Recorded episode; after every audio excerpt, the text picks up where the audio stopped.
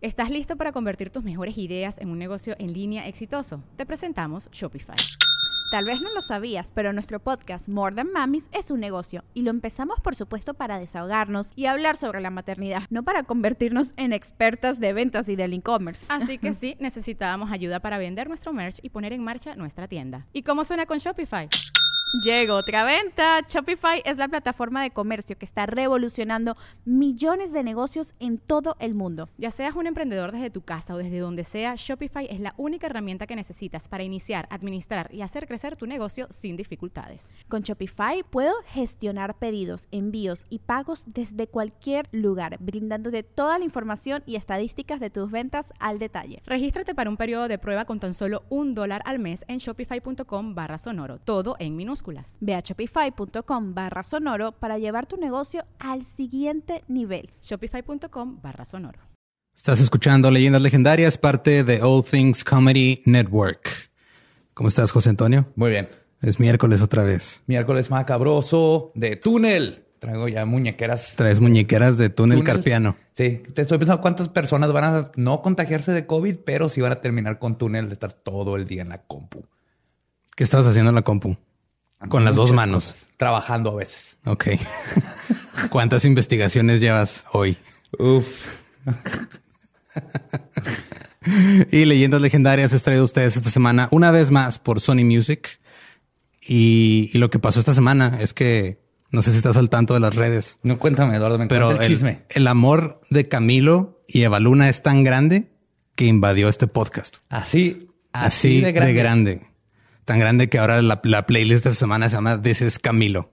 Totalmente encapsuló absolutamente todo el playlist. Si no se te acuerdas, este, yo, bueno, es la imagen que yo tengo del recuerdo de los de los premios de Spotify, que de repente nada más se vieron, se cruzaron tú y Camilo así en el camino y sus bigotes como que se voltearon a ver el uno al otro, así retándose, ¿no? Sentí por primera vez así, se atraen los bigotes, se hablan como antenas de cucaracha. Siento que tu bigote y el de Camilo vibran a la misma frecuencia.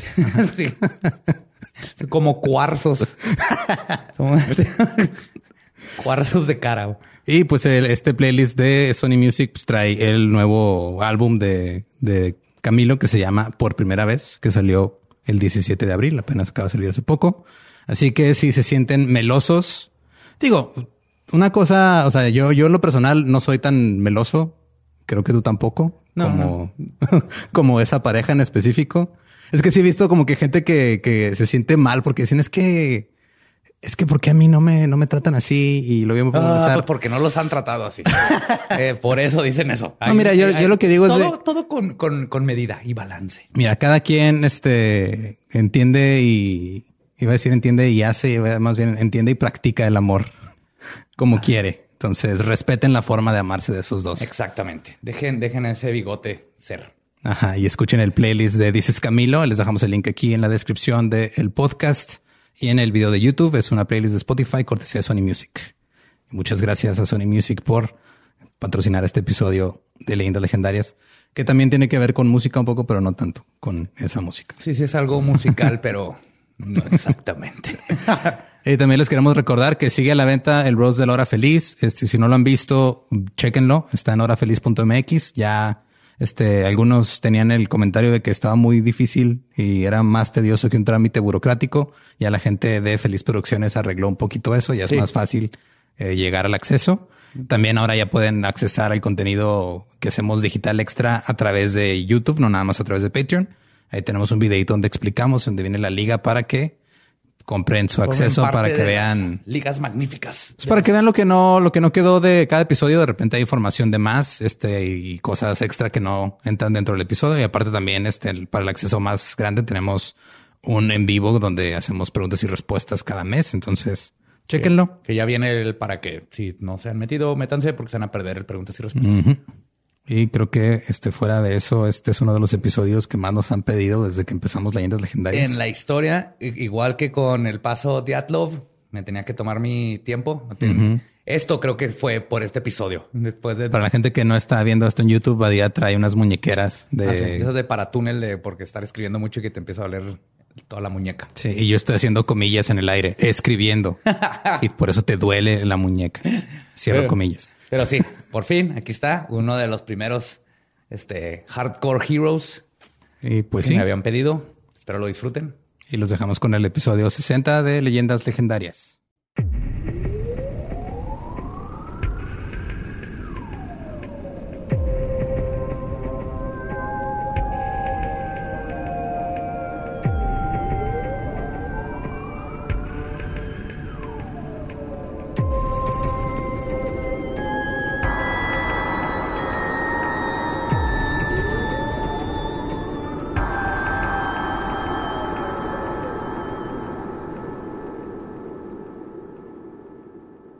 Bienvenidos a Leyendas Legendarias, el podcast en donde cada semana yo, José Antonio Badía, le contaré a Eduardo Espinosa y a un invitado especial casos de crimen real, fenómenos paranormales o eventos históricos tan peculiares, notorios y fantásticos que se ganaron el título de Leyendas Legendarias.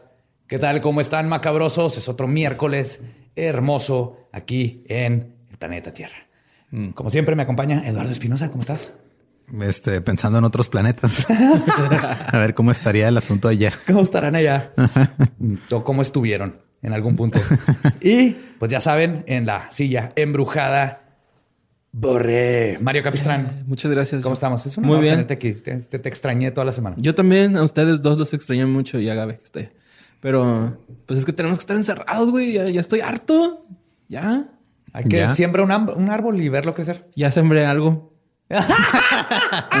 Y sí está creciendo y estoy orgulloso eso de es, eso. eso es este. En un futuro, cuando se caiga la economía, tú vas a Sí. sobrevivir vendiendo ese algo. o consumiendo ese algo. Yo no he sembrado nada, yo nada más compré un taladro. O sea, Ah, muy bien. aparentemente la cuarentena me está volviendo un hombre. Ah, la ¿Y para qué necesidad vas de a hacer ¿no? algo? Les mandé. Desde hacer ellos vas a taladrar. Eh, no, pues es que aparentemente ya tenemos permiso de colgar cosas en, En las paredes. Ah, entonces chido. ya colgué la tele de la pared. Y eso Ah, es lo que he hecho en toda la cuarentena. Y, poner un cortinero. Me faltan dos. sí, yo también puse cortineros. Nosotros compramos, ah, pusimos también cortinero y compramos papel tapiz, pero se lo robaron. Entonces tuve que volver a mandar pe- papel tapiz. Yo la otra vez puse. ¿Papel tapiz? Es un pedo, güey. Este se pega solo, entonces esperemos que no. Sí, también el que yo, pero es que lo, fue en el baño y estaba medio cabrón. Ah, ok. Ya veré, ya veré cómo me va. Ah, Wow. Pero bueno, regresando Contenido a de cosas. calidad. ¿Qué han hecho sus casas? Esto es lo que les encanta. Ajá. Nos estamos muriendo todos. Por Sí, al- por- nomás por platicar con alguien así. Si la, si la en gente, persona. si la gente por algo se conecta a ver leyendas legendarias cada miércoles, es por lo que decimos antes de entrar al Sí, tema. Ya, Por ya. imaginarnos con cinturón de así de Con constructor. Ajá, sí. poniendo, me falta uno de poniendo esos. cortineros. De hecho, le, está- le estaba diciendo a Gaby antes de que empezamos a grabar, güey, que fui a, a- a comprar un taladro y luego, pues, así estaba haciendo así fila afuera con mi cubrebocas y todo, porque nada más pueden entrar de poquitos a la tienda. Y ya adentro estaban vendiendo un, com- un combo de taladro y esmeriladora. Dije, güey, a huevo. Luego dije, ¿cuándo chingados voy a usar esmeriladora? Tengo 33 años y apenas acabo de comprar un taladro, güey. Llevo como 10 años pidiéndole el taladro a mi mamá cuando necesito colgar cosas en paredes ajenas. Eso sí te deberías de sentir. Yo no sé qué es lo segundo que dijiste, así que es merelizadora. Esmeriladora. Es con la que esmerilizas. Ajá.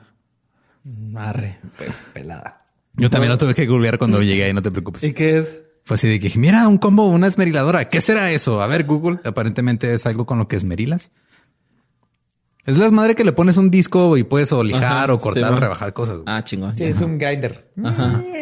Básicamente. Pero no así. En fin, ¿y qué estábamos? Estábamos. Estábamos en que es 1969. Durante lo que se conoce como el verano del amor, el mundo pasaba por un nuevo movimiento cultural y musical.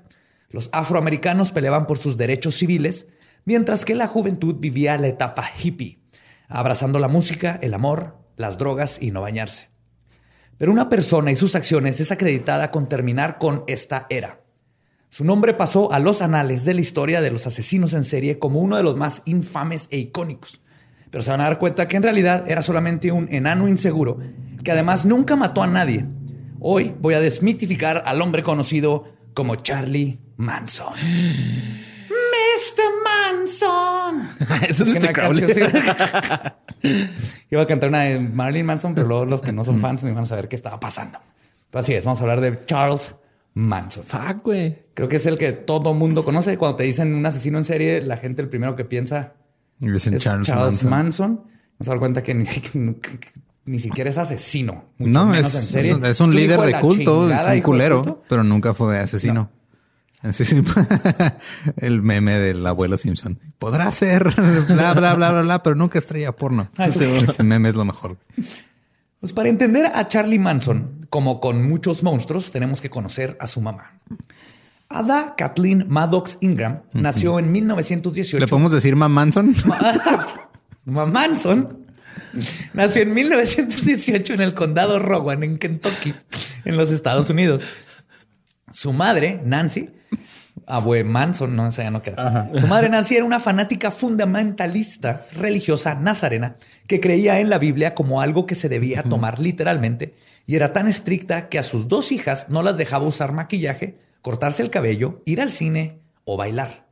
Wow. Para Nancy, bailar era, y cito, esencialmente mover tu cuerpo de forma sugestiva con un chico, quien invariablemente tendrá sus deseos impíos exacerbados. Y esto trae a las niñas directo a la orilla del precipicio ardiente de Satanás. Es, es- es como la versión este sub ultra religiosa de la frase de el baile es una expresión vertical de un deseo horizontal. Ajá, eh, sí, básicamente. Ok. Sin meter al diablo ahí. Pero esta sí metió al diablo. Era como la película de Footloose. Pero sin Kevin Bacon y las cosas sin Kevin Bacon no saben chido. Las cosas sin bacon no saben chido, güey. Exacto, güey. Y las cosas con bacon o Kevin Bacon son mejores. Así de fácil. Y como es común en estos casos, este tipo de crianza solo hace que los adolescentes busquen rebelarse con más ganas de las estrictas e injustas normas de sus padres. Y es así como Kathleen Maddox, Manson, quedó embarazada a sus 15 años de un criminal común de 23 años llamado Colonel, Colonel Scott, a quien conoció en un bar llamado Ritzy Ray's. Que ya me imaginé cómo está el bar Ritzy Ray's. Así es como se, como se oye. Quien, aparte de mentirle de que era un coronel, y no, nomás era su nombre, Coronel Scott, también Técnicamente no mintió. No. No, soy- Fue sincero. Ajá, fue sincero, güey. pues, le funcionó ser sincero. También evitó mencionar que estaba casado. Ahí sí la cagó. Ay, ajá. Después de tomar su primera cerveza, Kathleen se enamoró de este hombre mayor que le daba atención y para la primavera de 1963 se dio cuenta que estaba embarazada. Colonel Scott predeciblemente abandonó a Kathleen para ella, pero ella no perdió el tiempo y, y aparte, para darle celos a Scott y parte por tener un padre para su hijo, conoció a William Manson de 25 años. Ah, ok. Entonces el apellido de Manson no es de su papá biológico. Ok. Qué culero, ¿verdad? Ni siquiera es tu hijo y aparte tu apellido ya se Ya por todo el resto de la historia está asociado con una de las cosas de las personas más asquerosas del mundo. De Manson no se sabe mucho y de eso, de hecho, no se sabe exactamente en dónde lo conoció, pero es muy probable que haya sido en Ritzy Race, porque ahí se la vivía la niña. Se casaron el 21 de agosto y en su licencia de matrimonio, Kathleen puso que tenía 21 años. Tampoco sabemos si William sabía que su novia puberta estaba embarazada o si ella lo hizo pensar que era de él. Pero el 12 de noviembre de 1934, Kathleen dio a luz a un varón en el Hospital General de Cincinnati ¿Cuándo se casaron? ¿Dijiste la fecha? en el 34. Ah, pero, o sea, el- en noviembre nació este Charlie. Ah, perdón. Carlitos El Manson. 21 de agosto del mismo año. Ok, de agosto a noviembre no es suficiente tiempo como para que le pueda decir, ay, es, fue cuatro mesinos. O sea, Eran otros tiempos, los hombres de esos Fue- tiempos creían fue que tres las mujeres se subieran un, ca- un caballo, se les caía la matriz. A lo mejor ya había tenido algo, ¿no? O sea, a lo mejor unos besillos acá y le echó la culpa. Sí, porque antes te No, embarazabas sí, para, y para- besabas. o sea, para embarazar a alguien no tienes que echar la culpa, tienes que echar otra cosa, güey. Así No, no, no. No, antes si, si te besabas y no estás en el matrimonio te podías embarazar Ah, en los 40. Puede Luego ya se inventó el que eso ya no. Que el coito era reglamentario. se reglamentó el coito. Para tener hijos tienes que tener coito. A huevo. Pues este, por casi un mes, el acta de nacimiento del pequeño decía sin nombre. No mames. sí, güey. Primera cosa, ya sabes que está mal este niño cuando tardaron un mes en. ¿Cómo le vamos a poner? Ah, es al rato, güey. Eh, no hay prisa. Que de hecho es lo que se hace ahora, ¿no? También. O sea, no le pones nombre hasta que empieza a hablar.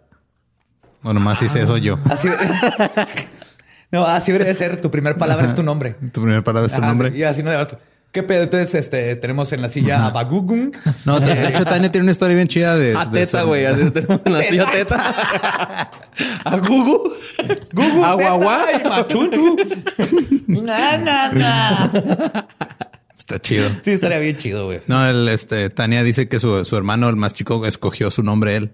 Porque dice que cuando estaba embarazada, este, su mamá, mi suegra, este, le, le tocó la, le, le tocó el vientre de Tania y le empezó a decir diferentes nombres. Y cuando llegó a, a Javier, sintió que pateaba. Entonces volvió a decir otros nombres hasta que varias veces cuando decía Javier, nada más pateaba con ese nombre. Entonces por eso se llama Javier. Y nada, que era el nombre que le cagaba, ¿no? Chingado. Les dije que no. Sí, sí. No, Juaca, no, ni de pedo, este ni de pedo. Ajá. No, van a decir el Javis, no. Pero mínimo pensaron en ponerle nombre, güey, no que este, güey. O sea, ya No, tenía. güey. Hasta el 3 de diciembre finalmente lo nombraron Charles Miles Manson. Este es un bonito nombre. Charles Miles Manson. Suena a nombre de jazzista, güey. Sí. Miles Davis. Por Miles Oh, Davis. Charles Miles Manson. Charles, no, Charles Miles Manson me suena más como a, a- a cantante de country, outlaw. Bueno, ándale, sí. Pues Pero como sí, lo que hace Manson, Miles. ¿no? Ya es que toca la guitarrilla acá. Eh, Sí, hay Ajá, varias vamos a llegar a canciones. eso. güey. En honor al padre de Kathleen, quien había muerto de neumonía en 1931.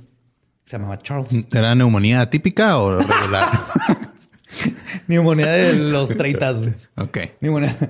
La ahora abuela Nancy, a pesar de su religiosidad, hizo lo correcto. Se enojó con el pecado, no con la pecadora, y aceptó a su nieto con mucho amor y muchas ganas de enseñarle el camino a Jesús. Y por eso se dejó el pelo largo en la barba, el güey. Sí, güey. Uh, no, güey. El peor fail de la historia. Voy a llevar a este niño por el camino del La otra bien. vez leí el mejor tweet del mundo que decía que, que los hombres blancos no le deberían de permitir tener el pelo más abajo de los hombros. No hay un hombre blanco con el pelo largo abajo de los hombros que haya hecho algo bueno jamás. güey. Cuidado. Steven Seagal, güey. Bueno, no es tan blanco. Lo traía de colita. Steven Seagal está bien pinche loco. Y no güey. tiene que ser algo violento. O sea, no queremos otro Gianni. Ese tipo de cosas. le han Güey, hecho Michael daño. Bolton, el especial que sacó en Netflix, está bien Ah, sí, pero ya trae el pelo corto. Ok. Esta oportunidad rápidamente se hizo presente, ya que el, in- el instinto maternal de Kathleen sucumbió a las ganas de tirar pari cuando cumplió 16. ¿Me estás diciendo que le dejó encargada la bendición a la mamá? Sí, sí, sí, obviamente. Charlie era dejado encargado con la abuela, los tíos o niñeras, mientras que Kathleen experimentaba de su nueva libertad que su madre le privó durante su pasado. Que esto es bien común. Ajá, eso si pasa alguien ha mucho. estado en escuela católica como yo, te- te- no tiene ni idea de cuántas mujeres terminan embarazadas y hombres embarazando mujeres porque están tan limitados y restringidos por esta moral. Sí, pues que la pinche hormona. Cuanto pueden, salen en lugar de haberlos educado a. Sí, es "Vas a que traer la- hormona, cuídate. Sí, la hormona está cual- ardiendo, güey, en ese cualquier tiempo, educación que se base en opresión tiene ese, esa Va a concluir en eso. Se te va a reventar en la cara. Se te va a reventar en la cara. Y sí. A veces. Y todo esto hizo naturalmente. Sí, es que, que- tiene tanto tiempo ahí que se revienta donde sea, güey, esa madre. Esto naturalmente hizo que William Manson se cansara de su esposa puberta y el 30 de abril de 1937 la corte le otorgó el divorcio bajo el motivo de, y cito, negligencia grave del deber. ¿A qué se refiere con eso? Porque son, es- estamos hablando de los 30, güey, y para mí negligencia grave del deber. Me suena a que el juez dijo, esta no está lavando los trastes, no está planchando y no... Y no está cuidando a su Ajá, hijo y no su- está yendo a la casa. Pues fue por no eso. está- ajá, todo. Desde, lo, desde lo que era machista hasta, Hasta lo, lo que, era era- de, oye, tienes un hijo y una casa. Y, Ok. sí, todo. Dejó todo. Porque no me acuerdo quién me dijo que el, o sea, técnicamente el matrimonio es un contrato. Entonces, si estás en una relación, este, en la que no están haciéndote caso sexualmente y están casados, técnicamente te podrían demandar por incumplimiento de contrato por no cumplirle literalmente a tu pareja, güey. Técnicamente, te puedes divorciar por eso. Ajá. Sí. Yo no sabía eso. También hay una de que te puedes divorciar si duraste mucho con una persona, ¿no? Y no te casaste al fin, algo así. Que creo que se la aplicó Shakira a alguien, güey. o- No, creo que es al revés. Si duras mucho, si dieras, no, llevas como ocho años de novios y no te han pedido matrimonio. Ajá, es el, pero ese, ese es el que le llaman en, en Estados Unidos el common law marriage, ¿no? O sea, que es como concubinato que se vuelve matrimonio automáticamente, algo así. Ah, no sé. Algo así. No sé. Tengas cuidado. Tengas cuidado con contratos siempre. Lean, lean, lean todas las rayitas. Y Yo firmé sin ver, güey, la neta acá. Bien. Sin ver. Pues el Kathleen no perdió el tiempo después del divorcio y para el 2 de octubre de 1938 se comprometió con un contrabandista de licor de nombre James Lewis Roby. Nunca llega. No mames, güey. Verga, güey. La peor mujer escogiendo vatos en el mundo, güey. Así, güey. En la historia, ya sabrás Bueno, cómo digo, terminó su hijo. está, está este, Kathleen y luego está Ilse Daniela Montiel. No, güey. No, te creas, sí te escogió bien. Ay, pobre. Sí, ahora anda con un contrabandista de licor.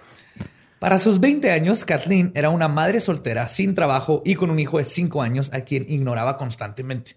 Algo que ella siempre culpaba a los demás. Y sería ese sentimiento de que el universo le debía algo lo que la llevaría a tomar una decisión que inadvertidamente afectaría y le costaría la vida a gente inocente por las próximas décadas. El primero de agosto de 1939. Es la primera vez que una madre soltera toma una decisión que le cuesta la vida a gente inocente No. por miles de años. No, no, creo que hay uno que nos afectó muchísimo más. Hace poquito fue Creo su- que hay varios. Sí, no fue un coronel, fue una paloma. Lo peor de todo. oh, shit. Sí, jodieron a mucha, mucha gente. Creo que siguen jodiendo. De hecho, parte de esto viene de esa jodida de hace dos mil años. El primero de agosto de 1939, Kathleen y su amiga Julia Vickers conocieron a un extraño de nombre Frank Martin, quien manejaba un automóvil Packard convertible y no se limitaba a mostrar su paca de dinero que cargaba cuando les pagaba los tragos a las dos muchachas, a quien invitó a un bar. Estoy faroleando siempre. Sí, güey, totalmente. Siempre pinches vatos.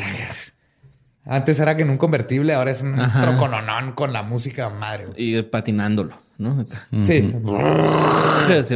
Siempre que ves así, güey, tú no construiste esa troca. Si, si alguien construye su propia troca de la nada y luego se pone en mi casa y brrr, le pisa el acelerador, digo, que cabrón, yo no sé construir una troca, güey, de cero. Mis respetos, te mereces pisar ese Pero si nomás te conseguiste una troca y le pisas, no está haciendo nada más que ruido. Sí, güey. Kathleen decidió que esa noche se desquitaría de todo lo que el mundo le debía y convenció a su amiga Julia de que se merecía tener el dinero que tenía Frank. Después de seducirlo e insinuarle que se fueran a un motel, Kathleen le habló a su hermano Luther, quien, tío de, de Charlie, quien lo vio en una gasolinera. Después obligó a Frank, este, Luther obligó a Frank a bajarse del auto, le puso una botella de catsup en la espalda y le dijo que era una pistola y que le diera su dinero.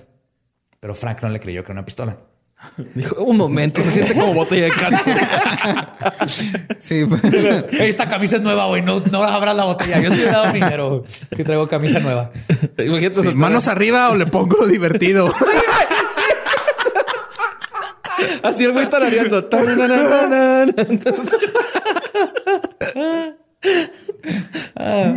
Pues Frank no le creyó y Luther lo golpeó en la cabeza con la botella.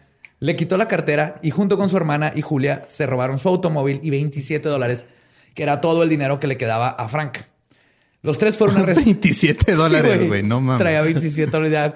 Obviamente traía una paca, no era tanto de lo que parecía y en lo que pichó Beers le quedaron 27 dólares. Puros de un dólar para que pareciera un Sí, chingo, sí, ah, sí, güey. técnica vieja y nada de- más los, de 20 y 50 así arriba. Sí, Era un güey. viejo gavilán, güey. Sí. O paloma. cómo apantallar. Todavía debía el convertible de seguro era prestado. güey.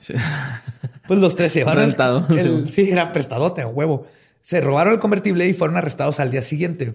Porque obviamente todo el mundo, este tipo, pues llegó la policía y dijo, eran estas dos chavas, una se llamaba Katy, no le dieron nombres falsos y nomás tuvieron que ir al bar y decir, eh, ¿conocen a estas dos tipas? Y dijeron, sí, aquí se la viven. Y ahí estaban. ella ¿no? sí. Pues, Luther recibió 10 años de condena por robo a mano armada. Desde le contaron güey. la catsup como mano armada, güey. Oye, güey, tú no sabes cómo porque se puede asesinar a alguien con Sí, catsup, claro, güey. le, le- pues, le puso un putazote de todas maneras. Y a Kathleen le dieron cinco años por robo, nada más. Y la vida del pequeño y descuidado Manson, que vio a la policía llevarse a su madre esposada, solo se pondría peor de ahora en adelante. Chibi Charlie Manson fue mandado a vivir con sus... no estaba chiquillo. Chibi Charlie Manson. Me lo imaginé así todo. Aquí todavía lo podemos ver adorable. Aquí era un inocente. Aquí no es su culpa lo que le está pasando. Así esos monitos, monitos tejidos que les mandan. Sí, me gurumi Charlie. Manson. Fue mandado a vivir con sus tíos Bill y Glenna y su prima de 8 años, Joanne. quienes vivían en el pueblo de McMehen en Virginia del Oeste, ya que la penitenciaría donde estaba su madre, que estaba en Mountsville, quedaba a cinco millas de casa de sus tíos, y su abuela creyó que era importante que Charlie pudiera visitar a su madre lo más seguido que pudiera. Por eso lo mandó a ir para allá. Pero en retrospectiva, esta idea no fue tan benéfica para Chibi Charlie Manson. Verán, la vida de un niño básicamente abandonado por su madre y medio criado por una abuela fanática religiosa lo transformó en un niño mal adaptado socialmente, quien a su corta edad ya era un manipulador emocional, mentiroso compulsivo y mostraba actitudes violentas cuando no le hacían caso. Apenas tenía cinco años. No mames. En una ocasión atacó a su prima Joan con una hoz que encontró en el jardín. una hoz. o sea, digo, si tienes cinco años y le, avientas un Lego en la cara, ok, eso es normal. Pero vas y buscas un arma. ¿Qué prima qué? ah, soy la parca. Voy a cortarle el bush, prima. Otra vez, cuando su prima... Tenía ocho años, güey, todavía no. Ah, todavía, no.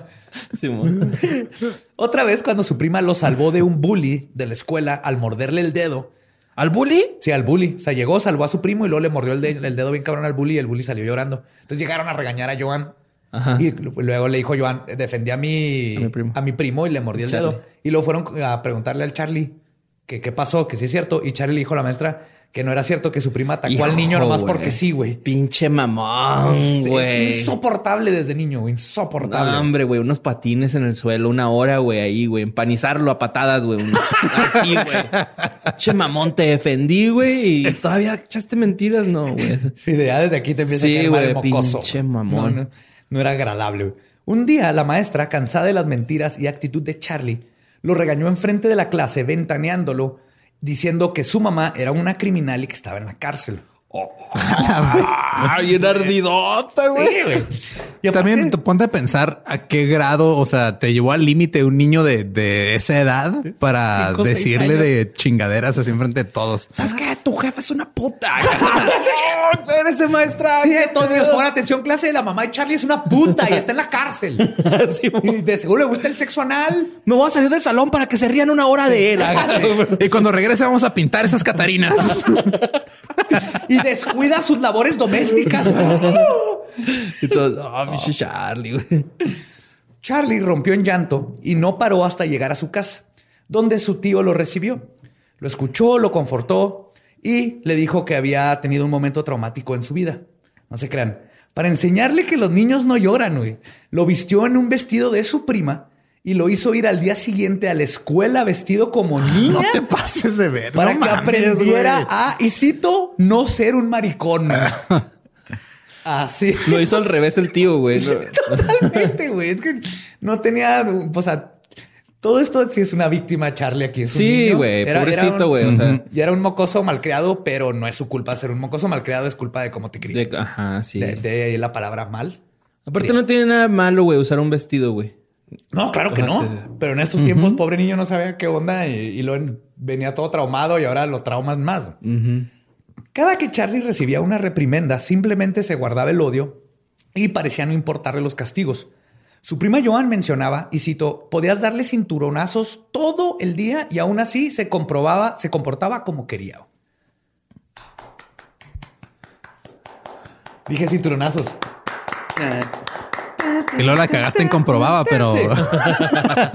es que toda mi sangre, toda la sangre se fue a, esa palabra. mi cerebro, y ahí se gastó. Y, ah, se relajó la lengua y valió verga torturaba.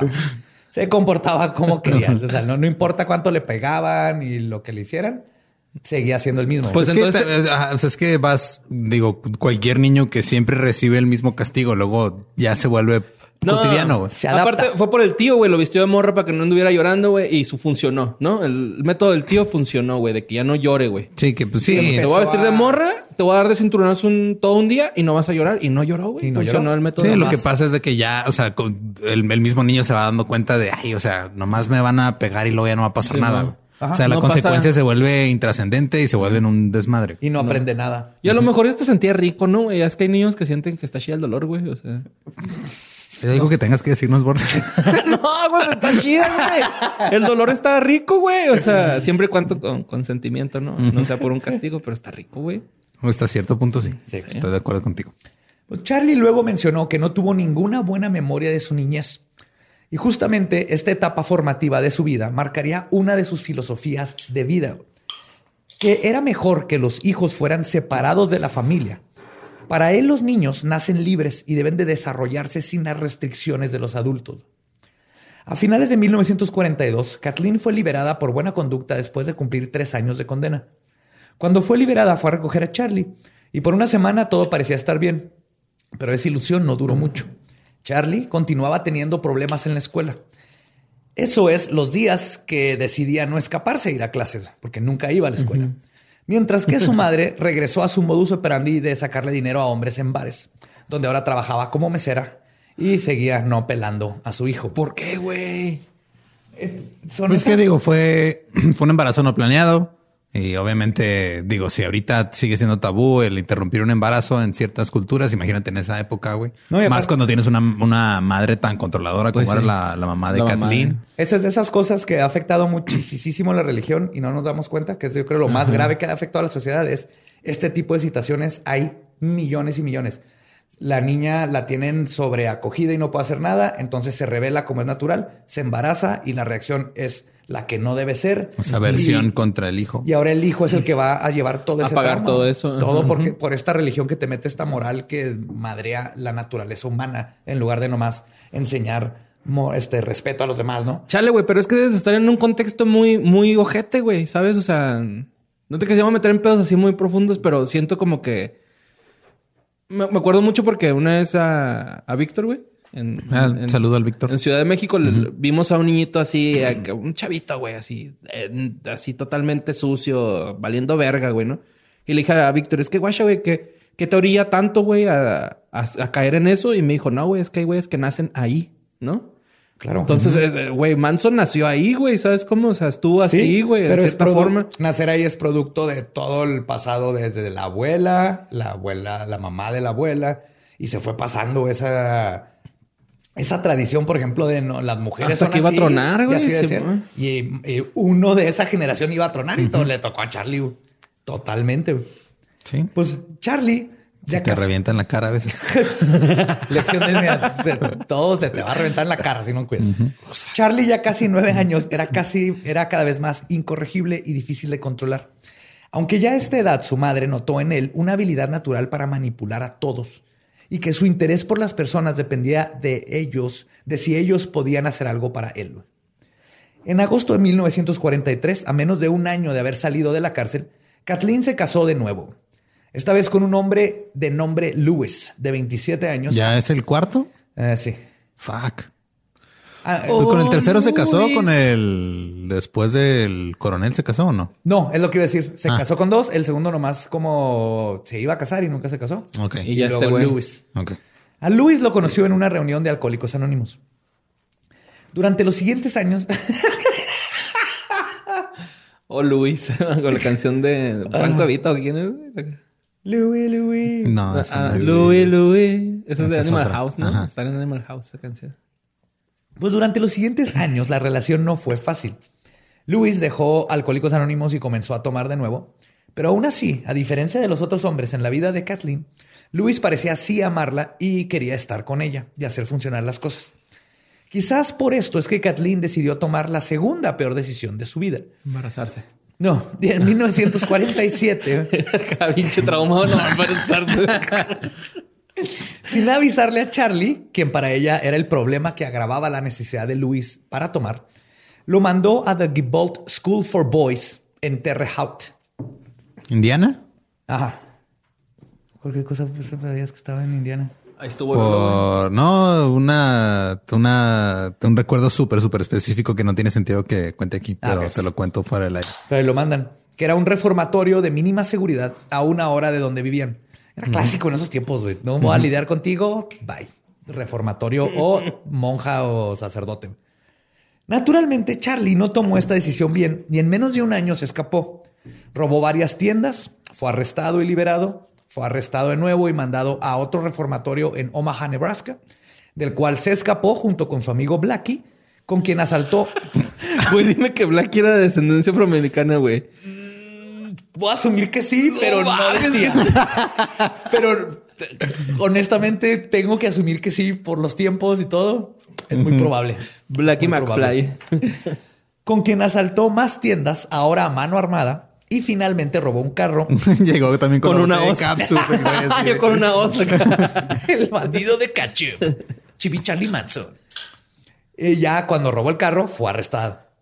Esta vez el juez lo sentenció a una escuela para jóvenes incorregibles en Plainsfield, Indiana. Ya cuando le pones ese nombre a la escuela.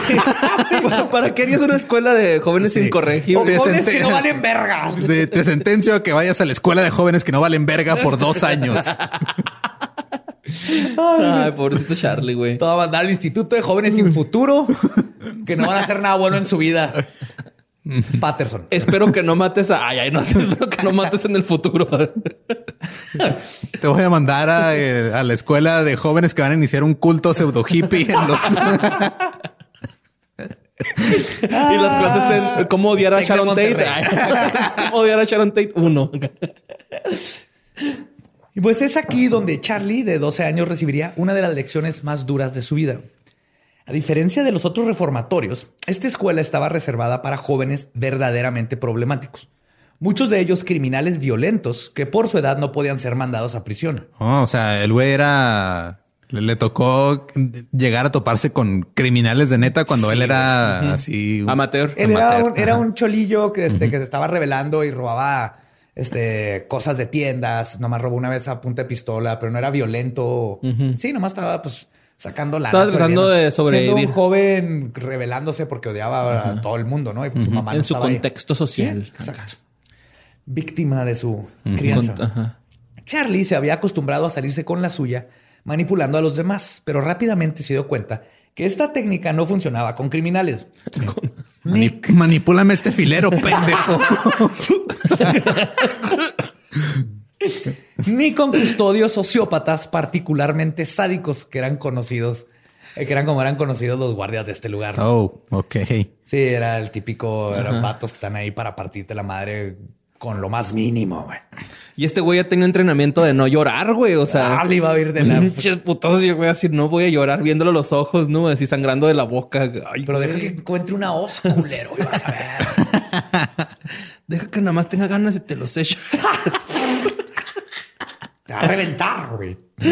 Además de las golpizas disciplinarias que recibía constantemente, en la primera semana, Charlie fue abusado sexualmente por varios custodios liderados por uno de los, perdón, por varios este, prisioneros liderados por uno de los custodios. O sea, uno de los guardias agarró a, Cha- Manson, lo metió con unos prisioneros para que lo violaran. Para que lo violaran, básicamente. Siendo un niño de complexión delgada y de baja estatura, de hecho ya de adulto no medía más de 1,60. Ah, estaba bien chaparro, güey. Estaba bien chaparrito. No mames, mi morra mide casi eso, güey. Ahí está. Podría ser mi morra, Charlie Man. De hecho, hagan lo que yo hice, agarren una, un- Una cinta de una medir. cinta de medir y pónganlo y fíjense de dónde les llegaría Charlie Manson y cambias completamente tu forma Es lo de mismo que. Tom Cruise, güey. Tom Cruise también mide unos Sí, 60. unos 60. Pero Tom está. Cruise sabe andar en moto en cabrón y manejar. No, jets. pues, por pero- eso, ajá, pero porque tiene que compensar su estatura, Ah, por eso sí, se avienta de y, aviones. y no tiene eh, alineada su dentadura, Su güey. dentadura, Ujú. ajá. Eso está bien raro. Está bien asqueroso, güey. Y anda en cientología. Ah, otra cosa que tienen en común, pero ahorita llegamos a eso. ¿También Manson estuvo en la cientología? Uh, uh, uh, ahorita ves. Lo que empezó, de hecho, aquí eh, por su estatura y su este, estar tan chiquito, se convirtió en presa fácil y el abuso sexual se tornó en algo rutinario, al grado de que Charlie comenzó a disociarse del abuso y en entrevistas posteriores diría, y cito, el que te violen no es gran cosa, solo lo superas y ya. Fuck. A ese grado llegó, güey. Ok, iba a decir una pendejada. Además de su disociación, también desarrolló un sistema de defensa que le duraría toda su vida y que van a reconocer para, lidera- para lidiar con el abuso que se llamaba su, y cito, insane game o su juego insano, que Sí, consistía... que es lo, el clásico video que cada rato comparten de cuando le preguntan quién eres y lo hacen chingo de caras y dicen no soy nadie. Ah, que siempre... Ajá, y está haciendo I'm caras y todo eso. Nobody. Nobody. Así es. Créeme, si yo empezara a asesinar, no quedaría nadie vivo. Sí, Oh, pinche pinche vato. dramático. De güey. menos de un metro, porque si estaban más altos, pues. Sí, pendejo, me quieres manipular, chaparro. que consistía eh, justamente en que cuando veía en, se veía en cualquier situación donde se sentía amenazado y no podía protegerse, comenzaba a agitar los brazos salvajemente como si estuviera poseído, mientras hacía expresiones faciales extremas, gestos violentos y este, todo esto intentando hacer creer a sus atacantes que estaba loco. Ay, como un pajarito, güey.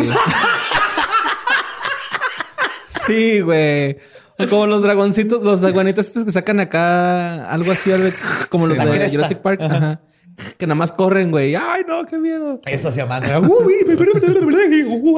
Pues que sí, es lo que es lo que te dicen. O sea, ok, digamos que nos vamos a pelear, güey. Entonces te quitas la playera y yo me quito la playera y el pantalón y el calzón. ¿Qué pedo? Simón, sí. Y lo empiezas a Pues te la empezó a jalar. te la empezó a jalar en chinga, ¿no? Güey, si te quitas el pantalón. Sí, si se van a agarrar a putazos, empiezan a cantar YMCA sin pantalones. Sí se sacaría de pedo, Te sacan de pedo. Ajá. No hay arte marcial que te defienda de un vato sin pantalones cantando YMCA. Nada te prepara para eso, güey. Ni el Krav Maga. Ni el sudoku.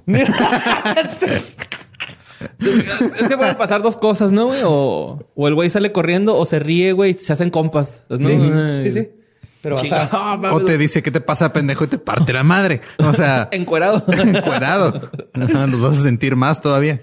Unos vergazos en la verga, directo. en su casa, un hoyo negro, ¿no? Un vergazo, una verga.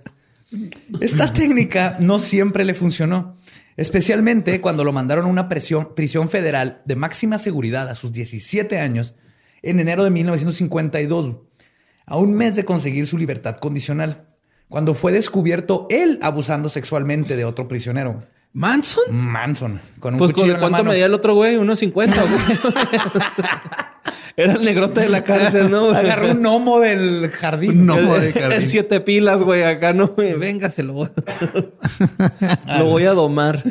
A mediados de 1954, Charlie fue liberado por buena conducta y regresó a vivir con sus tíos Bill y Glenna. Bajo su tutela y con la amenaza de que regresaría a la cárcel si no se comportaba, Charlie comenzó a ir a los servicios religiosos de la iglesia nazarena y encontró en los sermones el mensaje y las enseñanzas de Dios y se dio cuenta que eso era lo que siempre había buscado en su vida. Otro Jim Jones. Tres cosas resonaron especialmente bien en la cabeza de Charlie. La primera era que todos los mensajes de la iglesia decían que la mujer era inferior al hombre y que fue hecha para ser su subordinada. Eso es lo primero que dijo a ¿Qué le huevo. pasa? Yo soy de aquí, güey. Por eso pasan esas cosas, güey. claro, es lo que estamos diciendo, güey, porque se sigue transmitiendo estos mensajes. güey. Todavía hasta la fecha cuando te casas y ni siquiera en la iglesia, güey, nada más por el civil, te leen, ¿cómo se llama esa chingadera que te leen? Que La también... ley de Herodes. No, No sé, es el pero de es- los de. Ahí es una calle aquí, Juárez, el puto. ¿Cómo se llama? Sí, no me acuerdo Tú eres magón o algo así. Teófilo. Borunda. Alguien lo va Ah, a poner sí. ahí en los Ajá, comentarios, sí. pero pues, te leen esa chingadera que básicamente te dice lo mismo porque está basada en... En la revolución. En, en ritos católicos y reglas bíblicas. Sí, güey, qué feo. Si es Flores Magón, no, estoy, no te No no estoy sé. mamando, güey. Pues no sé. Pues el segundo punto que le llamó la atención fue el mensaje de que para que alguien pudiera lograr la salvación era necesario seguir las instrucciones de un Mesías. Además de la importancia de dejar la individualidad, las posesiones materiales y el orgullo. Y finalmente, lo que él se le quedó muy grabado también. El la- cabello y la barba de Jesucristo. Eso huevo, yo Sí. creo. Se le quedó muy grabado de las sesiones religiosas, igual que a todo adolescente darks, que es obligado a escuchar cosas de la Biblia, fue el libro del Apocalipsis. Ah. Porque obviamente es la única parte de donde dices, bueno, aquí hay algo interesante. Y te forjas un gallo con una hoja para Sí. ver qué pedo. Y más que nada, le gustó la idea de que el mundo se va a acabar. Se le quedó muy grabado de que se va a acabar el mundo. güey. Aún sin saberlo, Charlie ya tenía las bases de lo que eventualmente se convertiría en su culto. Pero antes de que eso sucediera, el 13 de enero de 1955 se casó con Rosalie Jean Williams, quien según su acta de matrimonio tenía 17, pero en realidad tenía 15. Ah, la verga. Sí, obviamente la sedujo porque era, el- aparte de pueblos chiquitos y los que eran los este, 40 y Manson tenía esta reputación de ser el chico malo que salió de la cárcel y luego, luego consiguió una chava que también de escuela católica que era así como que, ay, el chico malo. Sí, haciendo la mirada, güey. No, no, ¿te acuerdas de esa movie, se Sí, y estaba Manson atrás así con un chaleco de piel cortando un palo en un pico, güey. Mientras arreglaba un carburador. Prendiendo un encendedor cipo, güey. Pero ¿cómo se llama esa, esa movie, güey? La de... De un chavillo que lo meten en la cárcel, luego se vuelve bien malo y lo cambian de escuela. y-. Súper vieja. Súper viejo. No, Daniel el Travieso, ¿no? No, no tan vieja como Daniel Travieso en Sandlot. Es, ah, el chico, el nuevo chico, algo así, lo que hace la mirada acá mala que. No, no se acuerdan de esa movie, güey. No. Ok, irrelevante. Los padres de Jean le dieron permiso de casarse porque les dijo que estaba embarazada. Porque te puedes casar a los 17 si te dan permiso tus papás. Bueno, menor de edad. Sí, te tienen que firmar ellos también el, acta de matrimonio. Entonces sí le dieron permiso a ella porque les dijo que estaba embarazada de Charlie, lo cual era mentira. güey. Pero justo antes de la boda se embarazó de neta. güey. Ah, ¿No era estéril Charlie, güey? What? A él no fue el que le pusieron un vergazo en la verga. güey. Ok. él está, está, está bien. De hecho, acaba de embarazar a Ah, está morra. Los recién casados decidieron irse a vivir a California, de donde, donde ahora vivía Kathleen o Mamanson. Y decidieron irse a vivir su nueva vida en un carro robado. Charlie fue arrestado, pero el juez mostró clemencia al enterarse de que iba a ser papá. O sea, se acaban de casar, apenas iban a entrar. El 10 de marzo, Rosalí dio a luz a... Si vas a tener que regresar el carro, las latas que le amarraste atrás también son robadas. ¿Cómo- Mínimo recíclalas. ¿Cómo se llama la morra? Jean. Jean. Ajá. Como, como jeans, pero La sin de- la S. Ajá, Jean. La esposa de Scott. Sí, pues fue arrestado, pero el juez que le, le dijo, ah, vas a ser papá. Este Jean, de hecho, fue, fue y le dijo al juez, oiga, vas a ser papá. Y como era un, un algo no violento, pues traía un carro robado, le dijeron, ok, este, le subieron nomás su libertad condicional, ¿no? ¿Cuántos años más iba a estar en ella? El 10 de marzo, Rosalie dio a luz a Charles Manson Jr. El bebé de Rosemary, güey. Güey, honesto, güey. acá. ok, va, va. Y el 14 de marzo, Charlie fue arrestado por otro carro que había robado en Florida, güey. O sea, un juez lo soltó por este carro robado, pero lo agarraron por otro carro que tenía. Fí- Fíjate, al, al principio, güey, te iba a decir que cuando, cuando yo tuve conciencia, mi papá me dijo, güey, a mí no me importa si seas barrendero mientras es el mejor barrendero del mundo. Manson es el peor ratero del mundo, güey. O sea, es el más famoso, güey, de todo, güey, pero es el peor, güey. O sea, no trascendió, güey. Igual que la mamá que le agarraron en chingue Sí, y todo, güey, los sí. genes a cagarla en todo, güey. Sí, no es bueno para nada. Eso Para cagarla, Es bueno para cagarla, sí. para valer ver. Y de hecho, pues esto no viene en la historia, pero el Charles Manson Jr. se suicidó ya años después porque Sí, no aguantó. No. ¿Lo de su papá? Ajá. Ah, o sea, él estaba consciente de quién era su jefe. Sí. Nunca lo vio ni nada. pero- Ah, es que ve, güey, tenía buen corazón de padre, ¿no? O sea, no abandonó a su hijo como a él, güey. Yo creo haber... O sí lo abandonó. No, no, no. No, sí lo abandonó. vamos, vamos adelante. Ajá. Eh, fue arrestado de nuevo y fue mandado a Terminal Island en San Pedro, California, una de las pocas prisiones federales hechas para contener prisioneros de bajo riesgo y no violentos. Y seguiría justo aquí donde se terminaría de forjar la personalidad del Mesías que asociamos con Charles Manson. En prisión ofrecía cursos, ofre- la prisión, perdón, ofrecía cursos para terminar tu carrera o aprender algún oficio. Y Charlie decidió que el oficio que iba a aprender era el de ser proxeneta. Además, tomó un curso de Dale Carnegie. Dale Carnegie era un exitoso life coach antes de que les dijeran life coach, que escribió el libro How to Win Friends and Influence Influence People. People. Cómo ganar amigos e influenciar a la gente. Que hasta la fecha lo siguen recomendando para cursos de ventas y de Es, todo eso. es- es horrible, es horrible. Es otro coaching, es otro de donde empezó el coaching. Y, igual que con la Biblia, Charlie solo se enfocó en las partes que él consideraba importantes para su crecimiento. Entre sus nuevas mantras de vida que aprendió fue, del curso fue, y cito, todo lo que tú o yo hacemos nace de dos motivos, la necesidad sexual y la necesidad de ser alguien más grande en la vida. Otra, otro término del libro es, y cito, la única forma de influenciar a alguien más es hablándole de lo que esa persona quiere y enseñándole cómo conseguirlo. La otra es, haz que la otra persona se sienta importante y usa la tea- tea- teatralidad, perdón, dramatiza tus ideas. Güey. Como ven, esto está en fuego, ya, estás, ya, ya estamos viendo al Manson que conocemos. Ajá, sí, pinche político, güey, ¿no? Sí, no sé quién le está dando estas pinches, porque le da estas clases a presos.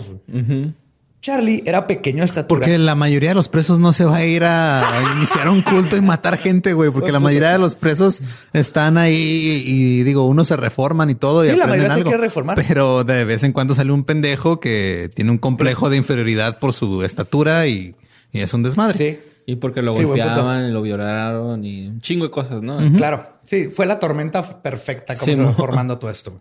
Nada más, o sea, cuando...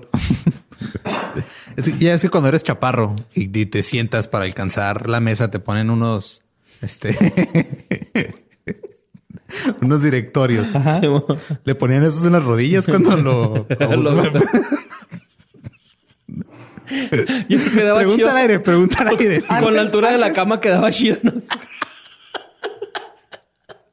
Antes de que alguien se ofenda, este imbécil hizo unas cosas bien culeras en la vida. Charlie era pequeño en estatura y toda su vida vivió como víctima. Con todo lo que aprendió hasta este punto en su vida, se dio cuenta que no necesita ser físicamente más grande que el otro para dominarlo. Lo que necesitas es convencerlo de que te necesita. En 1957, su esposa Rosalie le entregó los papeles de divorcio en la cárcel. Él se sintió traicionado, pero sin mucho más que pudiera hacer, decidió continuar estudiando su nuevo oficio. Proxeneta. ¿sí? Aprovechando que estaba rodeado de criminales, decidió aprender de la mente criminal.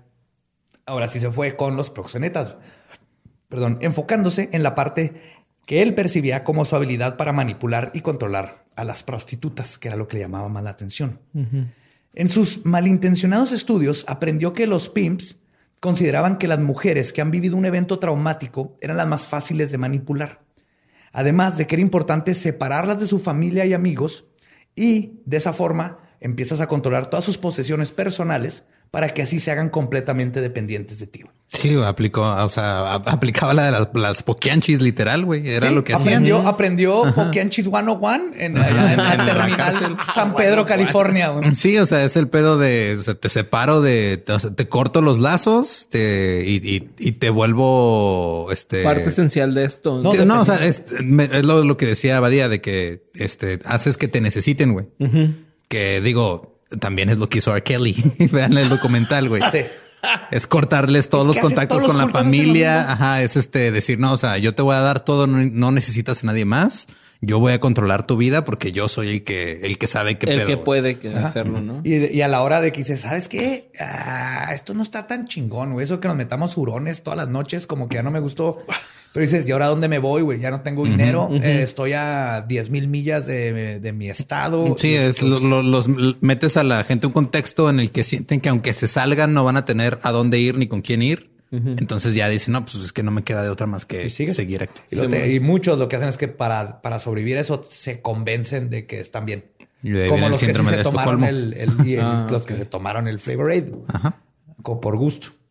Charlie fue liberado en 1958 e inmediatamente comenzó a poner a prueba su nuevo oficio de proxeneta.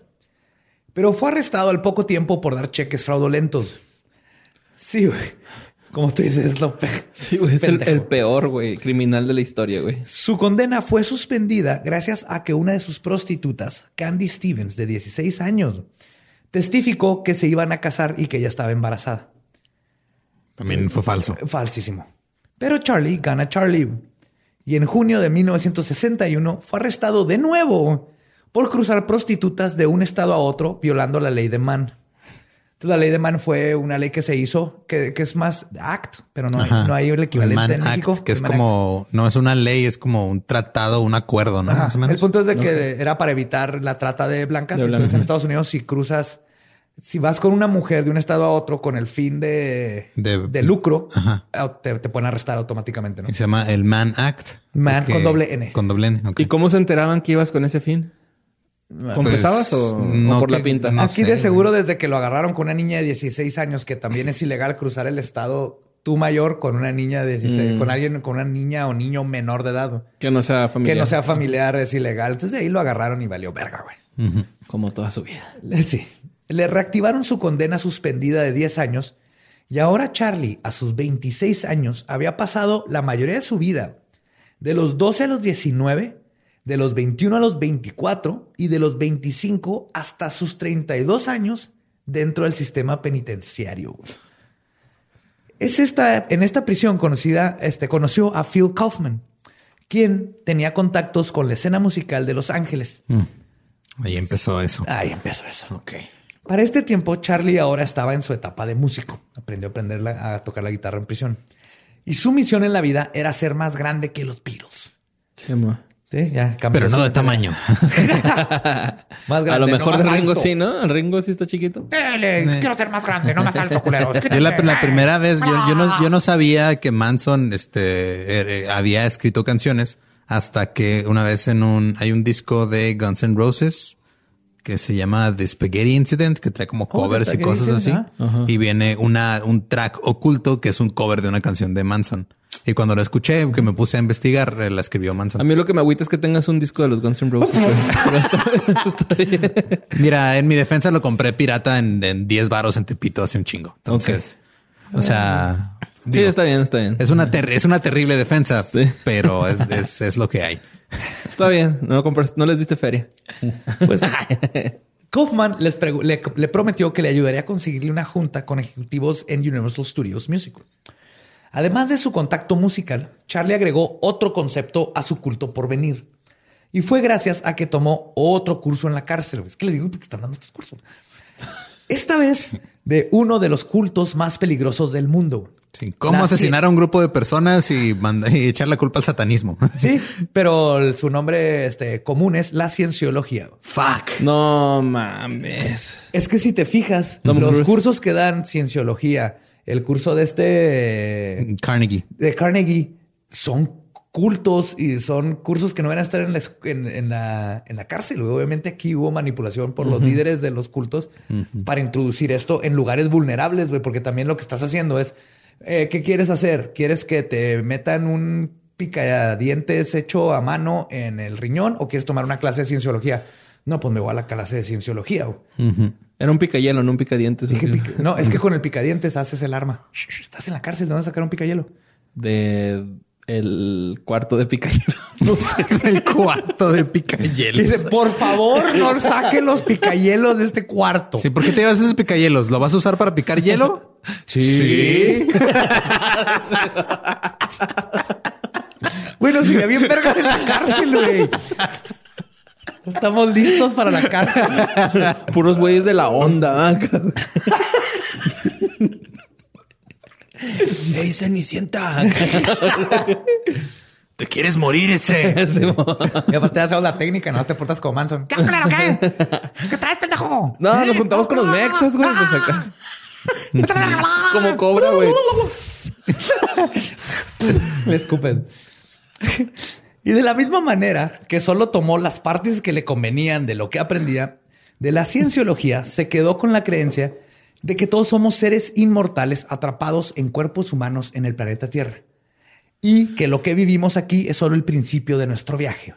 O sea, empezó a sacar toda su filosofía de no importa el el bien y el mal, matar, vivir, porque esto es nomás el primer paso. Güey. Se dan cuenta que tenemos... Güey, ¿ya viste mis manos, mamón? ¿Ya viste mi estatura, güey? Finalmente, el 21 de marzo de 1967, Charlie Manson por fin salió de prisión y se topó con que el mundo había cambiado completamente. La cultura hippie estaba en su apogeo.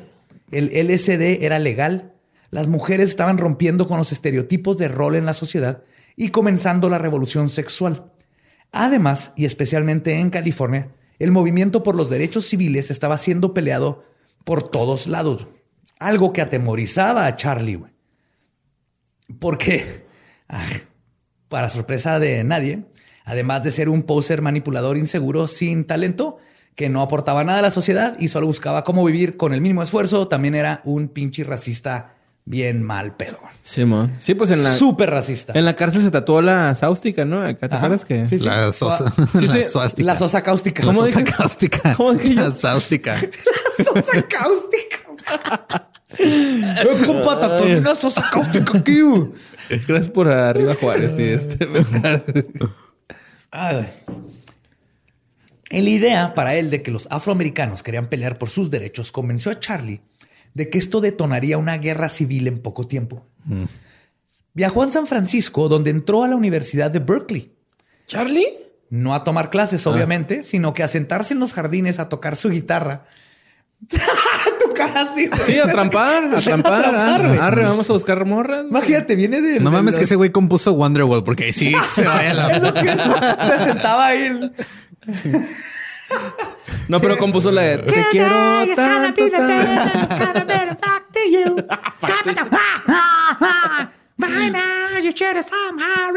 Pero la bailaba, güey, así con, con faces. ¿Quién estaría más loco, güey? ¿Noel Gallagher o Charles Manson, güey? Gallagher. Mm. Por mucho.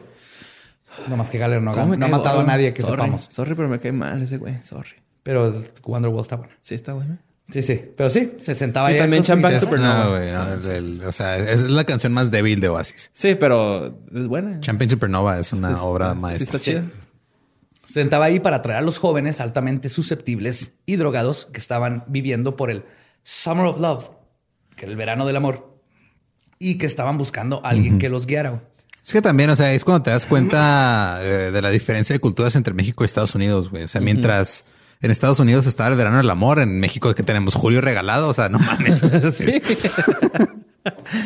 sí, de hecho, acá celebramos diferente el 420, ¿no, güey? A- allá, o sea. Sí. Y este. Oye, es el 420 y es el 24 porque Ajá, usamos sí. el formato de fecha al revés que ellos. Apenas El acabamos formato- de celebrar uno. El formato de ellos está pendejo también. Y también aquí quiero tomar la oportunidad para decirles, este, no estoy diciendo que todos los que se sientan en el parque a tocar guitarras son próximos líderes de culto, pero si tú vas y te sientas a uno de uno de ellos cuídate, nada más cuidado, cuidado por favor. Pues Charlie había inadvertidamente entrenado toda su pinche vida para este momento, güey. Como si un fuera todo una gran broma del universo, todo se alineó para que este pseudo mesías, que toda su vida se preparó para manipular gente, ahora se topa con toda una generación de jóvenes impresionables que además estaban drogados hasta su puta madre, güey. Más fácil de manipular Ajá. gente, todo el mundo dejó sus casas porque pedías a donde quisieras y el chiste era la aventura, güey. Pues su trova atraía a gente, a quien luego sermoneaba con su filosofía de vida que había aprendido de cursos en la cárcel.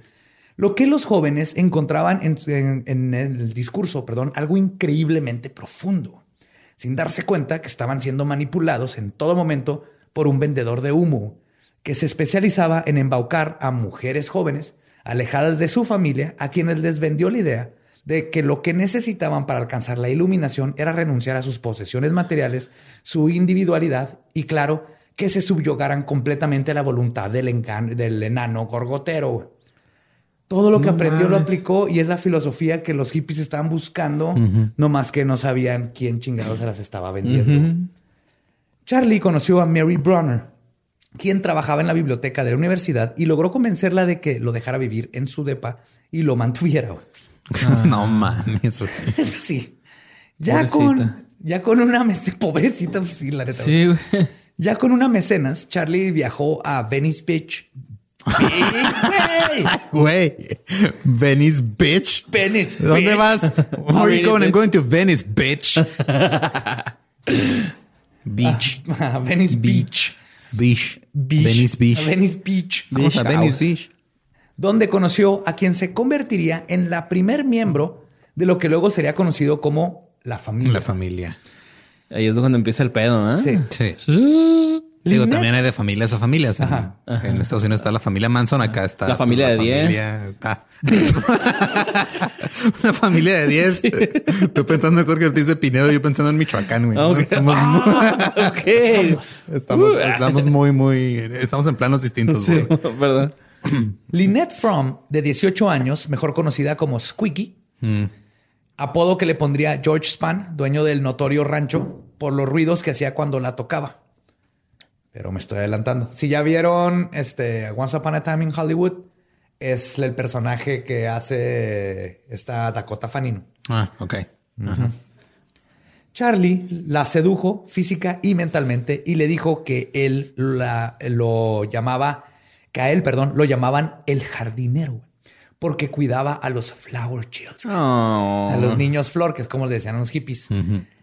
Nadie le decía al jardinero, güey. Jamás en su vida nadie le había dicho eso. Y tú sabes que no puedes confiar en como, alguien. ajá, Sí, que güey, se- pone que su propio una- apodo. su propio sí, güey, eso apodo, está güey, mal, sí. güey. La gente que se pone su propio, güey. acua- a su propio apo- apodo, güey, neta, a la verga, váyanse a la verga. ¿Qué pedo? soy el jardinero, güey. Sí, También soy el verga larga. también soy el... ¿Qué pedo este güey? Es un chingón. Manson, también he pedido. ¿Cómo ¿Me dicen el Manson? Ah. Me encanta esa voz para Charles Manson, Ah, güey. Chibi Charlie Manson aquí. ¿Qué pedo? Presente. ¿Está bien? ¿Está chingón? Ey, ¿qué pedo, Chibi Charles Manson seguidores? Acá no, güey, con su blog, güey, de YouTube. ¿Estás listo para empezar, cabrones? Ay, güey. Pues Squeaky se regresó a San Francisco con Charlie y junto con Mary consiguieron un departamento. Tiempo después, obviamente Charlie no está pagando nada de esto. güey. No, pues no, güey. O sea, está embaucando a todo el mundo. Sí. Tiempo después Charlie convenció a un conocido de que le regalara un piano, el cual cambió por una combi Volkswagen.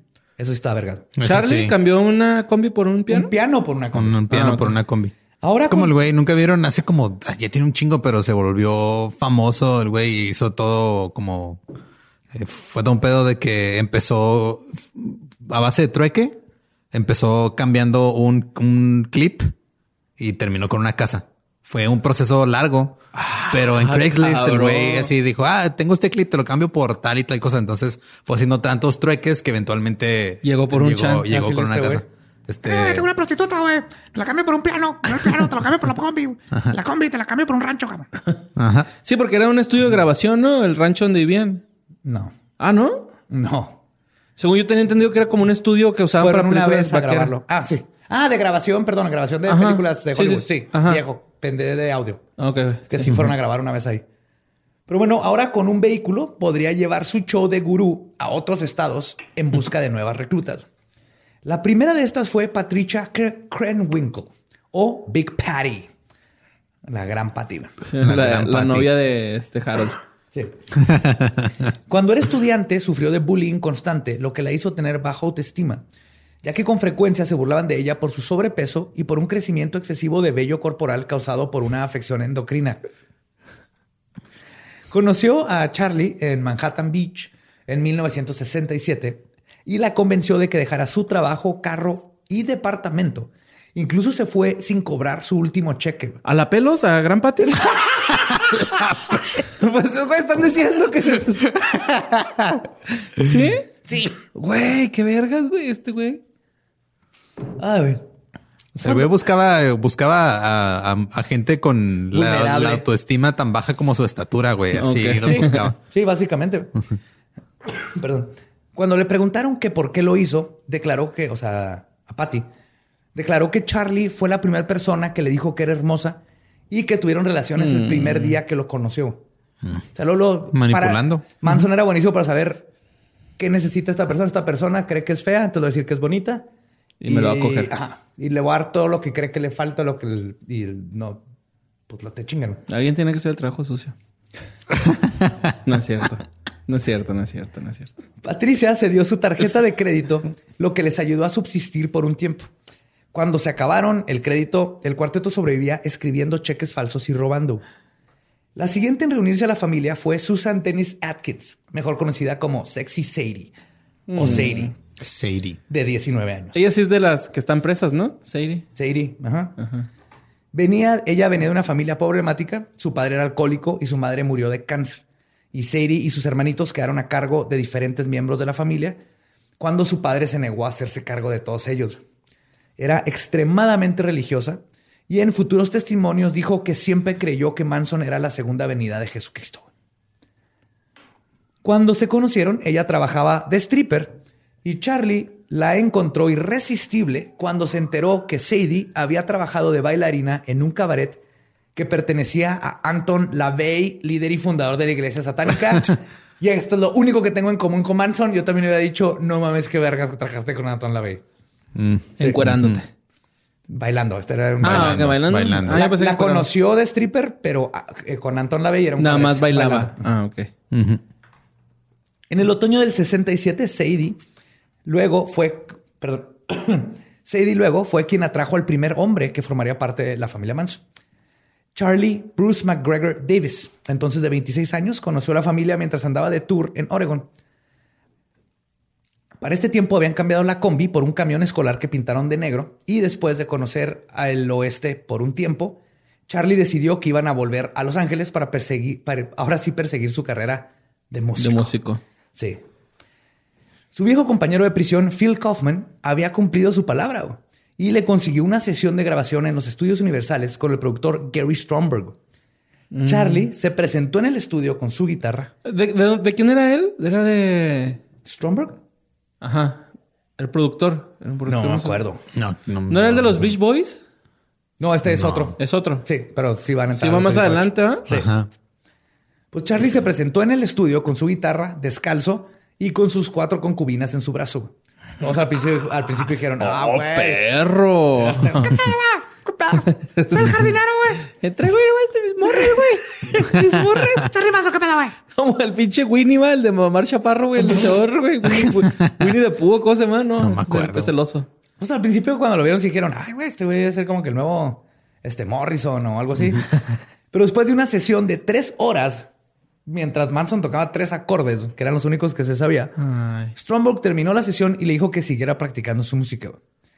Charlie tomó esto como una señal de que Stromberg no sabía de lo que hablaba y que no era merecedor de su trabajo. Porque obviamente estos tipos con bajo autoestima compensan con todo mundo está mal. Yo No, estoy es bien, mi no culpa el- entienden". Es culpa del Es culpa del público. Yo sí doy risa, pero ustedes no lo entienden, güey. ¿Qué tranza con amigos comediantes de Juárez? no es cierto, no es cierto. La familia se fue a vivir a Topanga Canyon en el invierno de 1967 a una casa dilapidada conocida como The Spiral Staircase, que es una La escalera en de- espiral. en espiral, porque la casa tenía afuera y adentro. Dentro unas- una escalera en espiral. Era un lugar conocido como una especie de centro comunitario frecuentado por hippies, Jim Morrison, miembros de The Mamas and the Papas e irónicamente Jay Sebring, quien se convertiría en una de las víctimas en los asesinatos de la familia. güey. Ahí, lo- ahí se toparon much- años antes de que pasara todo. güey. Solo duraron dos meses en esa locación porque el enano Merolico güey, no estaba contento de no ser el centro de atención. güey. ¿Quién quis, güey? ¿Qué, qué es Merolico, güey? Manson. Imagínate a Manson y lo que está vendiendo, eso es un merolico. Es güey. un merolico. Alguien que vende humo, alguien que vende Ah, pendejadas. ok, al que- Mira, güey, tengo esta lata, güey, eh, pero no sabes lo que hay adentro. Sí. la- ok, ya. Y para los que ya se dieron cuenta, pedí una palabra para Snake Oil Man. Ajá, Se- te dieron, te dijeron merolico. Me dieron un chingo y las he estado incorporando poco a poco. Vendedor de humo, merolico. Porque, Chingo. porque vieron Ajá. muchas muy buenas. Así que ahí van a salir. Gracias, gracias por esos este, términos. Pues él no estaba contento de no ser el centro de atención y odiaba la competencia que temía fuera hacerle perder a su familia y su estatus de gurú al estar rodeado de celebridades y verdaderos mesías musicales y culturales y básicamente gente que Y Jim Morrison. Oh. Jim Morrison que le iba a quitar a todo. Yo creo más fue Jim Morrison. Sí, güey. O sea, tú nada más ves el- ese póster de Jim Morrison, el más famoso de todos, donde nomás Sí, se ve su cara. así, King, así. Rey Lagarto. Esa madre es de las cosas más sexuales que sean. es la güey. fotografía más sexual que hay, yo creo, de. Yo tenía ese ¿Y si póster sabe- en mi oficina, güey, y le puse unas tachuelas en los pezones y se ve más erótico, güey. Sí, se ve más, güey, así de que, güey. Hasta imaginaba su cara de dolor así de cuando ¿Sabes que esa foto ni siquiera la tomaron? O sea, Jim Morrison nomás se masturbó y se plasmó esa imagen en el negativo. No más. Ese es su poder sexual, güey. Sí, se ectoplasmó. Ajá. Plasmó. Lagarteando todo el tiempo. Sí, pero básicamente fue, güey. ¿Tú crees que Jim Morrison se topa al pinche Charles Manson y va a decir, ah, sí, qué vergas es este güey? No, mames, Entonces- mi ídolo, ¿no? Soy el granjero. ¿Qué pedo? Ah, no, jardinero. Bueno, también granjero porque cuida las vacas. Esa pinche voz, güey. Sí, el punto es que no, no era un lugar donde Charles Manson podría sobrevivir, güey. No, Básicamente le iban a- le iban a tumbar de poser en chinga. Así que, antes de irse, reclutó a quien sería su más joven miembro de la familia, Diane Lake. Era hija de hippies que no solo la dejaban estar en el Spiral Staircase rodeada de drogas y sexo, sino que la alentaban e incluso le dieron una carta poder donde le autorizaban vivir sola y le dieron permiso a sus papás de irse como parte de la comuna de Charlie. güey. Chale, güey. Diane tenía 14 No años. mames. Bueno. ¿Qué pedo con esos papás? Así Sí, de, güey. Los peores papás del ¿Qué horas son mundo. estas de llegar? Son las 10 de la noche. ¿Por qué no estás drogándote? Ay, mija, no, tómate un ácido y vuelta a salir. nada ¿Por qué no traes malilla, cabrona? ¿Por qué tienes que drogarte? No te veo temblando, ¿eh? No te veo temblando. Pues viajaron por el desierto del Mojave con el álbum de los Beatles, The Magical Mystery Tour, como banda sonora. Diane se convirtió en la favorita de Charlie y la número uno. Mary, que era la primerita, cayó en la jerarquía, incluso convirtiéndose en el blanco para la furia de Charlie, quien la usaba como escarmiento para las demás chicas. De que aunque profesaba amor, no temía cruzar la línea y dejarles un ojo morado si decidían Las costaleaba. a Mary más que a las demás. Para decirles, te pego porque te pego, ¿no? Es un, Manson es un... Te pego porque te quiero. Shit, güey. Con sus técnicas de padrote, forzaba a las mujeres a pepenar en la basura por comida o a prostituirse con empleados de tiendas para que les dieran alimento. Estas chicas eran conocidas como las diggers o las que escarbaban. Las escarbadoras. Porque escarbaban en la basura. Toda la familia estaba constantemente drogada, especialmente con LSD. Algo de lo que Charlie se encargaba para poder mantener sus mentes maleables y poco a poco ir sembrando más profundamente su filosofía de vida. güey. Una, una vez vi un documental, güey, y decían que, o sea, él también consumía, pero do- dosis más pequeñas Sí, para poder no controlarlos. tan- claro, Ajá. no. Pendejo no era, güey. Ajá. Un hijo de la chingada. Pendejo para hacer crímenes, sí. güey. Ajá. Pero para manipular era un genio. Era un güey. genio, sí, güey. Ay, güey. Lo, lo- lo Ay, más gracioso es que todos los que manipulan hacen exactamente lo mismo y la gente sigue cayendo. Nadie ha cambiado la fórmula.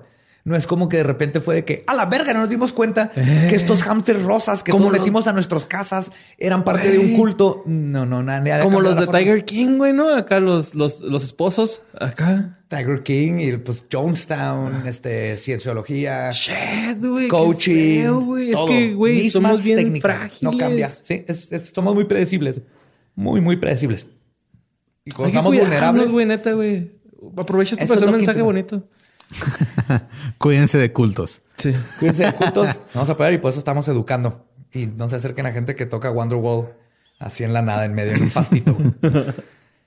Para este tiempo, la familia Manson había crecido a un poco más de dos docenas de personas.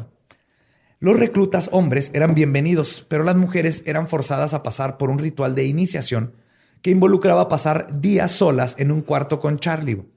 Mientras ahora, usando sus técnicas de cienciología y LSD, las rompía física y emocionalmente, haciéndolas que le confesaran sus miedos, traumas y secretos mientras tenía sexo con ellas. Porque es una técnica de cienciología, güey, donde el- cuando te hacen el... la audi- cuando te auditan, Sí, cuando te ponen los cierros las barras, las barras. te miden el nivel. ¿Cómo se llaman los? Los tetans. los tetans. tetans, tetans. Esa es una pendeja esa máquina. Pero anyway, lo que buscan es que te sacan secretos. Así de que eh, me, me abusaron sexualmente mi chiquito o yo abusé de alguien o cualquier secreto que te Y eso lo usan y lo, eso lo usan en tu contra porque ya lo tienen. Y el Charlie lo está haciendo antes este, también en su propio culto, pero lo aprendió de cienciología en la cárcel. Fuck. Sí. En la primavera de 1968, dos de las Diggers, Patricia y Ella Joe, estaban pidiendo raid en la autopista Pacífica Costa, cerca de Malibu, cuando todavía se podía pedir raid. Cuando fueron recogidas por Dennis Wilson, baterista de la banda The, The Beach Boys. Genios. Sí.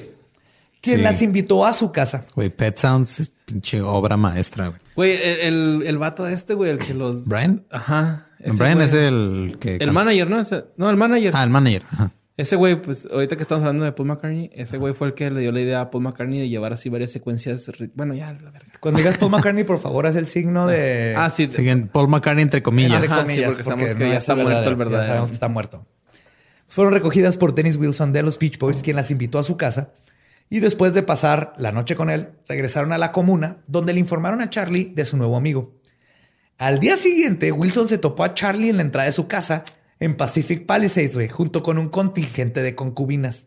Solamente llegó así, Eh, pedo, güey, ¿cómo estás, compa? Eh, Me dijeron estas Traigo morras morras. que- Ajá. Traigo Qué morras. chido ¿qué acá, onda? vamos a platicar. Chale, manza. Entonces están ahí, ¿eh? Y Charlie logra hacerse amigo de Wilson. Y al poco tiempo tenía a decenas de su familia viviendo en su casa. güey. Casi puras mujeres que trataban como sirvientas. Mientras de todas maneras se comían la comida y acababan las drogas de Wilson. Estando ahí, Charlie compuso... Orcas. O sea, no las ballenas, como orcos Ah, sí, en femenino. Orcas en femenino. Llegaron, ajá, orcos, eran orcos disfrazados de hippies. Sí, amor. Estando ahí, Charlie compuso una canción para los Beach Boys llamada Cease to Exist, dejar de existir, cuyos derechos vendió por algo de efectivo y una moto. Pero, No, está chido, güey. Es una muy buena paga. Está bien. Una moto y dame 30 dólares y un sneaker. de rol un rato, sí, güey. Pues por un momento creyó que esta sería la oportunidad que siempre había esperado para llegar a la fama. Pero cuando los Beach Boys eventualmente sacaron la canción en un lado B, Charlie se puso fúrico. Aparte de que era un lado B, no tenía, no era nada especial. No, No, la neta no está tan chida la, güey, ¿no? la canción. Y aparte se enteró que le cambiaron el nombre a Never Learn Not to Love, nunca aprendas a no amar, y le pusieron un coro nuevo, cambiando la letra de Cease to Exist a Cease to Resist. Entonces deja de existir a deja de resistir. Total, le mandaron a la verga toda su canción, en- porque el- no estaba bien. ¿no? La produjeron. Le pusieron coros, le pusieron... Sí, porque eso es lo que pasa La cuando vendes los derechos de tu canción, güey. O sea, claro. estás, cuando vendes los derechos de cualquier cosa, ya no es tuya. Sí. Y si se va Deja con un de- productor, le va a meter cosas que, que gane dinero. Y aparte, digo, o sea, sí, la, digo, de, de- de lo, la canción en sí no está tan chida. Entonces, lo que, lo cual me dice que de entrada estaba culera. Sí, sí, claro. Pero para cuando esto sucedió, Wilson ya había dejado atrás a la familia Manson, harto de tener que lidiar con ellos. Un día simplemente los dejó en la casa, dejando que el casero tuviera que encargarse de desalojar a 30 hippies del lugar, güey. Este, y, y está bien cabrón, güey, porque mantener a la manada de orcos le terminó costando a Wilson 740 mil dólares de hoy solo en un par de meses, güey. Eso consumieron en drogas, comida, pisto, güey. Güey, fiestón, no, no. Sí, vamos. Creo que te estás llevando la, la- la lección errónea de, de esta parábola. Mira, está haciendo con los del otro equipo. Cuando eres orco, güey, sabes que hay ciertos peligros, güey. ¿Sabes? Y si ves un comportamiento extraño, eh, ah, pues ahí mejor los guacho y agarras un cachito de piedra y te vas, ¿no? O sea, así empiezas a picotear el suelo, güey. Vámonos, ya me voy. ¿Dónde te vas, güey? Ay, güey. Pues de nuevo, sin un hogar, la familia Manson terminó trasladándose en el verano de 1968 a el ahora infame Span Ranch. Un rancho que había sido usado en sus años dorados como un set de películas de vaqueros y que ahora subsistía de dar rides a caballo a turistas. El dueño, George Span, era un octogenario casi ciego. Charlie forzó a sus chicas a tener sexo con él, para luego convencerlo de que los dejaran vivir ahí a cambio de que le cuidaran el lugar. A lo que Span accedió. Bueno, es como que tienes mucha opción. Tienes 80, estás ciego. Llega un enanito y te dice, "Ah, capaz". No, llegan unas morritas y te cogen, güey. A huevo dices que sí, güey. Sí, ¿sabes? le daban- ah, y lo mantenían Simón. drogado todo el día. No mames, güey, qué feo, güey. Todo el día estaba drogado, durmiendo y teniendo sexo. Peor Qué vida. de ancianos. qué vida, ¿no? ¿Mal? No sé. Sí, no, es así como no sé se- cómo sentirme al respecto. Es un sentimiento encontrado. Si está bien o está mal, ¿no? Pero bueno. Bueno, las- si la mandaban a la pelos. Ay, güey, pinche Patty, güey. Patty. no, no es cierto. güey. Bien culo. Señor George. Hoy, hoy va a venir Patty. hoy va a venir Patty. Y el güey así. Guacareándose, güey. Cálmese, señor George. Me toca. Es que me raspa tu, tu barba.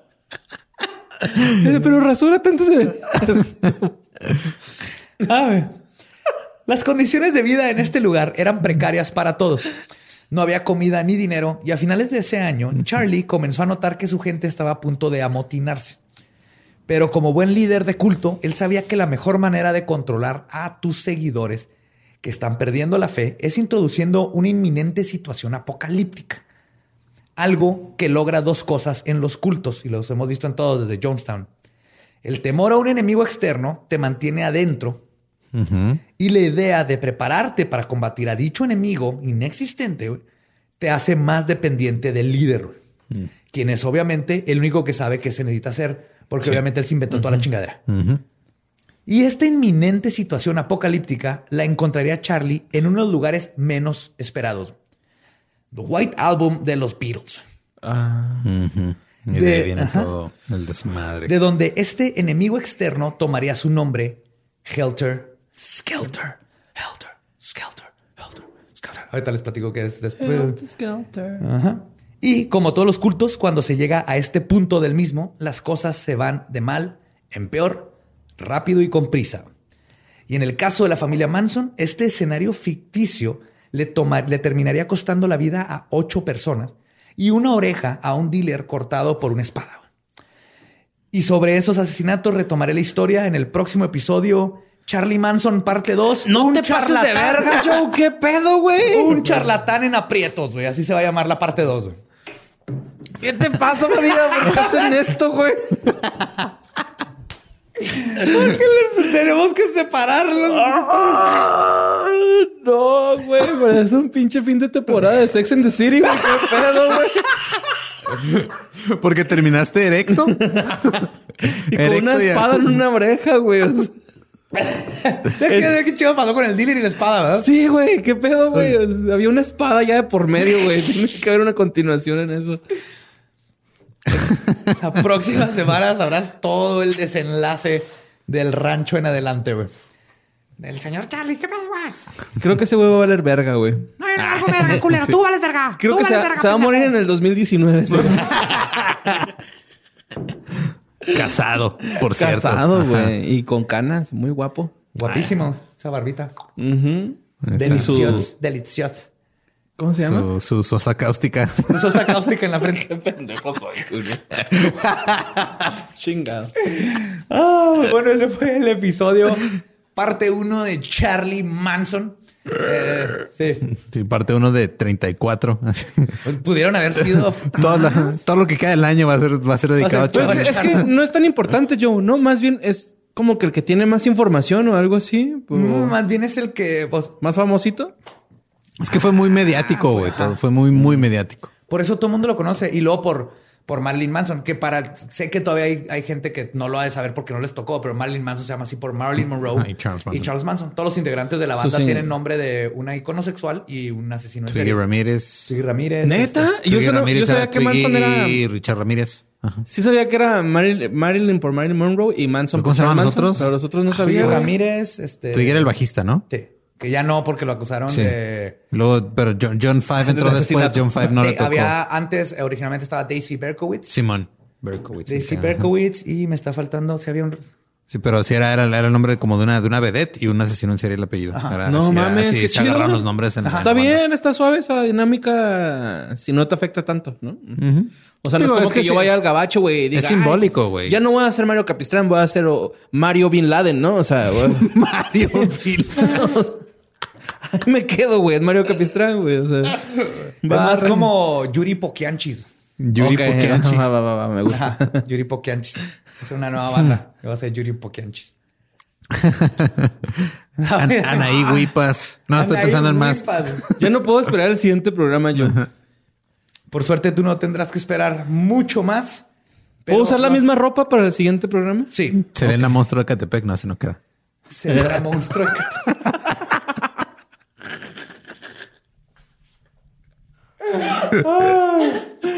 Bien. Bueno, Pues bueno, si quieres mucho- decirnos tú estás. Tus redes, Borre. Ah, me pueden encontrar ahí en las redes sociales con Mario López Capi, en Twitter, en Instagram, en Facebook me encuentran como Mario L. Capistrán, en mi personal Mario López Capistrán. Pero pues ya no puedo agregar gente, entonces. Ya no, puede, ya no puedes agregar gente. Ajá. Si son chidos, güey, y borro a dos, tres güeyes ahí que tengo de Pero en empresas el que me quieren vender. pueden seguir todos los que quieran. Sí, en el Instagram. Instagram. ahí está. Y este, escuchen qué fue de ellos, güey, ¿no? Que, Que ya se, va a se salir. estrenó ayer. ¿Ayer? Sí. Ah, ayer se estrenó, güey. Yo sé que el primero quedó culero, güey. El segundo también, el tercero, güey. Pero yo que sé la que vamos a ir del podcast mejorando. ayer es mañana. güey. Ajá. Yo, Mira, el tiempo es una ilusión, güey. Ahorita no hay días, no hay horas, no hay nada, solamente hay existencia. Ya tengo mi nombre, Belinda de la Madrid.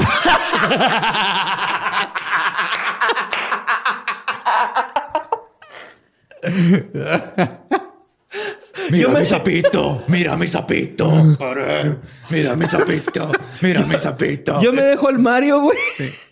y, y agarro el mocha orejas. ¿sabes? Mario Mocha Orejas. Mario Mocha es el nombre de una vedette, no estás Mario, güey, estoy agarrando dos. Y una Sí, artista, ajá, y un, y asesino una serie. O sea, mujer. es un asesino, por ejemplo, o sea, güey. Estoy agarrando art- artista y asesino, güey. Es una mujer Mario artista. Besares, güey. Artista mujer. Ah, mujer. Tiene que ser vedette. Sí, tiene que ser algo como Dana Díaz Ordaz o una cosa así, güey. Mm, ok. Maribel.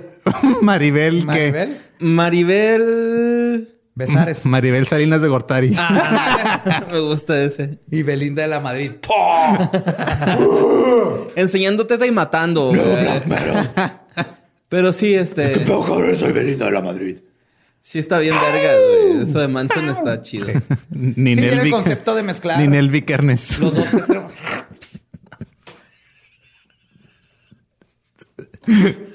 Ninel Guzmán. Así, ¿no? Ay, güey. ¿Cómo es el de esta? Gloria Kate, COVID-19. Kate Guzmán. Kate Guzmán. Ajá, sí, Kate Guzmán. O sea, por alguien, ¿no? O sea, No digo, nadie en ajá, nadie en específico. específico, claro. Por favor, no. Ay, por favor, no. Estoy mamando. Y bueno, a nosotros nos pueden seguir en todos lados como arroba leyendas podcast. Yo soy arroba ningún Eduardo. Yo soy Elba Diablo. Eh, con esto nuestro podcast ha terminado. Podemos irnos a pistear. Esto fue Palabra de Belzebú. Los amamos. Macabrosos, nos vemos el próximo miércoles. Bye. Yay. Te mamaste con ese cliffhanger, güey.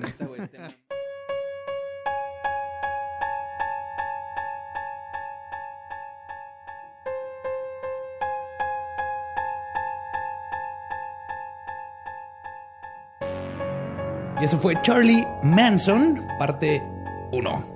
Ya sé que luego va a haber gente que dice, ah, ¿por qué se acabó? Pero pues porque se acaba, porque es muchísimo material. Sí, es- y esa gente se llama Mario López Capistrán. Mario López Capistrán es el Que por número cierto, si no han ido a escuchar el nuevo podcast de Borre, vayan, escúchenlo. Se estrenó ayer, que fue de ellos. Está en, creo que está en todas las plataformas. Falta Apple de aprobarla.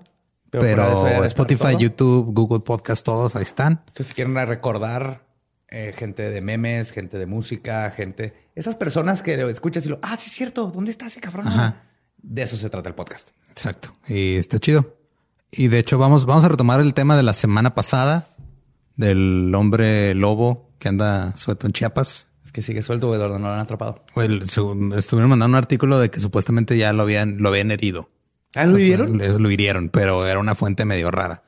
Pero lo que voy es de que este, un, un, un fan que se llama Fernando Robles Hola, me, mandó, Fernando. me mandó un mensaje este, donde me detalla todo. Este, porque si aparentemente la fuente que usamos la vez pasada no fue la fuente correcta. ¿Usamos? Entonces Kimosabi. Es- estamos es- juntos en este barco. Sí, cierto. Sí, cierto. Totalmente. Te apoyo. Siempre te apoyo. Y este, mira, tú no me detuviste. Entonces, ahora resulta que tú solo estabas siguiendo lo que yo decía. Lo mismo peca el que mata la vaca que el que da mal la fuente del hombre lobo. Ok.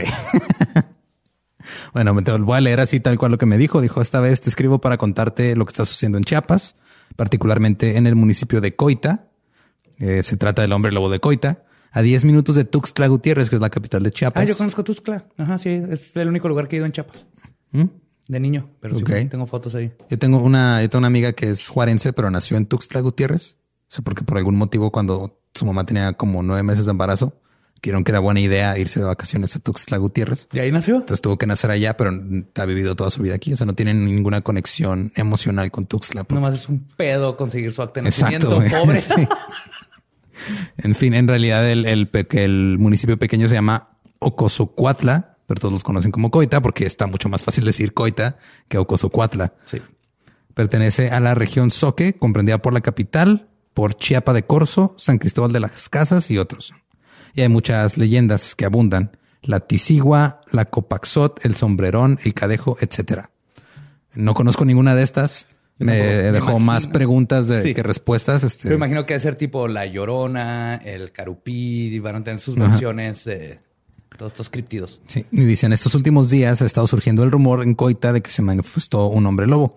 Todo inició una noche de la semana pasada, que fue la antepasada, Ajá.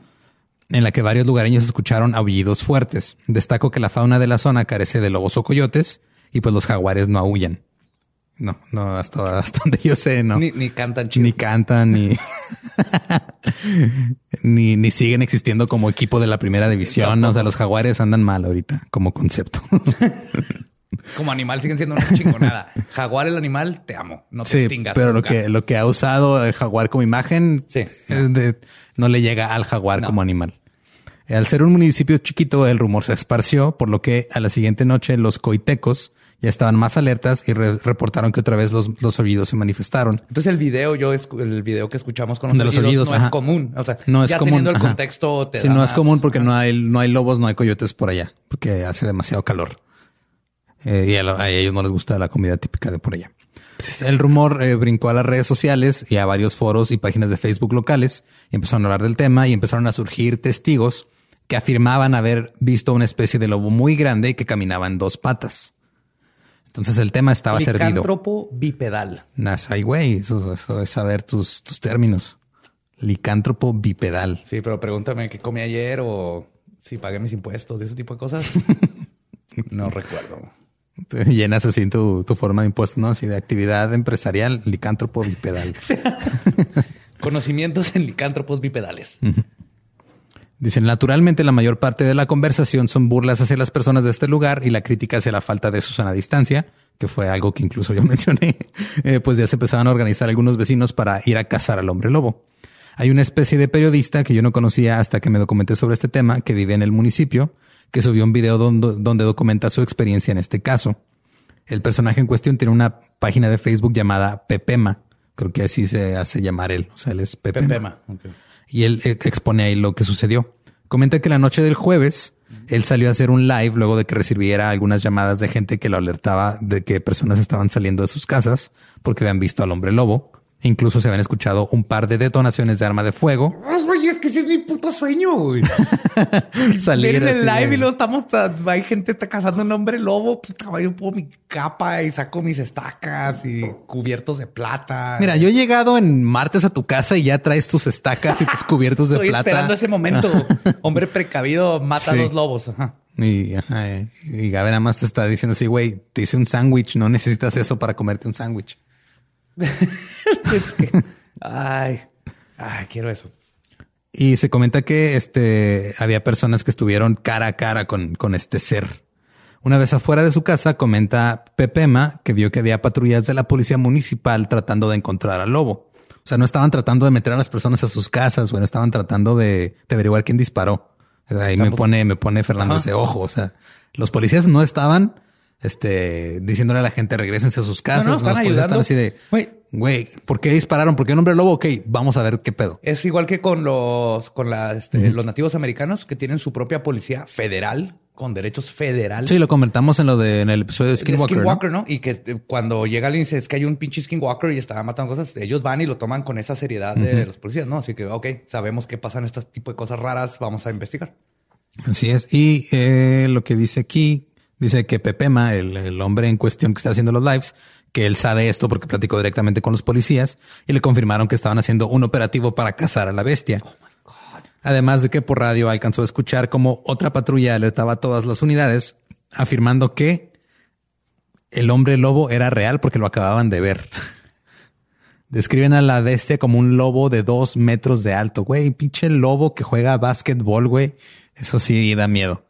O sea, dos metros de alto ya. Todos los hombres lobos juegan básquetbol, pero sí, dos metros está bien. Sí, digo, porque ¿Hay un- color o algo? eh, Era no, gris, eh, dice, este, eh, cafecito. eh, dos metros de alto, humanoide, erguido, camina en dos patas. No, no dice color ni nada ¿Tenía porque era de hocico? ¿No tenía hocico?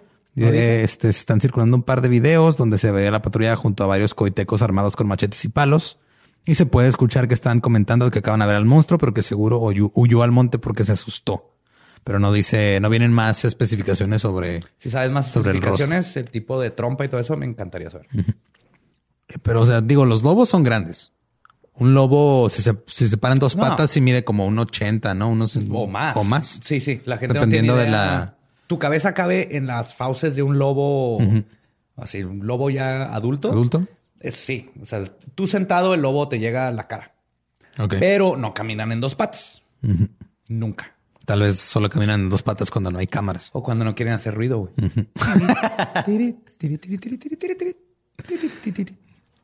Eh, y dice, esto está documentado en el video. Insisto que la participación de la policía es lo que llama la atención, porque así como están las cosas con el COVID, me parece destacar que la autoridad esté prestando más atención a esto que regresar a sus casas a la gente, siendo que los policías de todos lados están siendo estrictos con la población en cuanto a la distancia.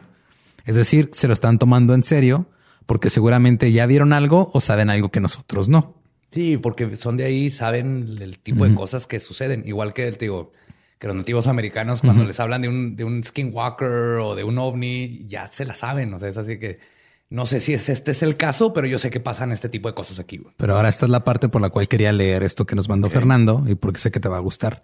Existe una versión que indica que por ahí de noviembre un muchacho de Coita que se dedicaba a vender pozol, no pozole. El pozol es una bebida hecha a base de cacao y maíz. Ok. Estaba aprendiendo a hacer nahual. Y esto se sabe porque se lo contó a alguien y ahora ese alguien habló dadas las circunstancias y la amenaza que representa. Entonces el güey llegó y dijo, oye, este, voy a aprender a hacer nahual. Y el otro güey dijo, ok, va, tu secreto está a salvo conmigo hasta que se involucró la policía. Oh, shit. Yo dije que era nahual, tenía más sentido que nombre lobo. No andan ahí en esos ambientes tropicales. Y justo es lo que dice aquí, dice Fernando puso aquí es donde entraba bien la historia porque la versión afirma exactamente el ritual que ustedes han comentado en un par de episodios. Si mal no recuerdo lo detallan en el de criaturas de Norteamérica. Además que la descripción del ser coincide con lo que ustedes platicaron en el capítulo de Skinwalker. Se dice que el joven aprendiz de Nahual tiene en su casa retazos de piel de un cadáver. Se dice que es de su abuelo, que todo esto empezó en noviembre y que ahora ya se está manifestando en las noches. Oh, shit. Entonces todo, todo lo del Nahual puede, puede que sea, puede que sea la, la, la respuesta. Es que eso es lo que tiene más sentido. No, no tenía sentido. Hombre lobo. Nahual, totalmente. Y Fernando aquí este, pone, dice, aquí está mi teoría. Partamos desde el punto que todo hasta ahora es cierto. Tendría sentido que el lobo, que el lobo se manifieste, se manifieste ahora porque el, todo el pueblo había estado encerrado en su casa por la contingencia sanitaria, lo que significa que el lobo puede cazar más fácilmente sin ser detectado por las noches, pues una persona despistada o imprudente caminando solo en un pueblo donde están todos encerrados es presa fácil. En contraste, con cazar sin la contingencia, pues sería fácilmente detectado. Que Eso tiene- detectaron. Sí, pues sí. en pueblos chicos de maneras es muy difícil que no te se den cuenta. Ahí saben quién es el chismoso, quién es el pervertido. Incluso saben quién es el posible Nahual. Dice, sin embargo, las cosas se le salieron de las manos y ahora ya todo el pueblo está alerta, pero su transformación de alguna manera ya no puede ser evitada. Y lo que yo creo es que los policías saben que si hay un cadáver en la casa del sospechoso, yo creo que fueron al domicilio, registraron el lugar, vieron que era real lo de los retazos de piel y no encuentran al tipo, por lo que la cacería tiene luz verde desde el Poder Judicial Municipal. Oh, ya como un asesinato. Ajá. Entonces dice, en conclusión, tanto residentes de Coita como la policía local están tomándose muy en serio esa situación. Si hay una cacería, si hay testigos, no creo que propiamente sea un hombre lobo, más bien estamos hablando de un aprendiz de Nahual que está sin control y es inexperto. Y tiene Esa sentido es una porque... película de Disney, El aprendiz de Nahual. Con la voz de Adal Ramones. Como el papá Nahual.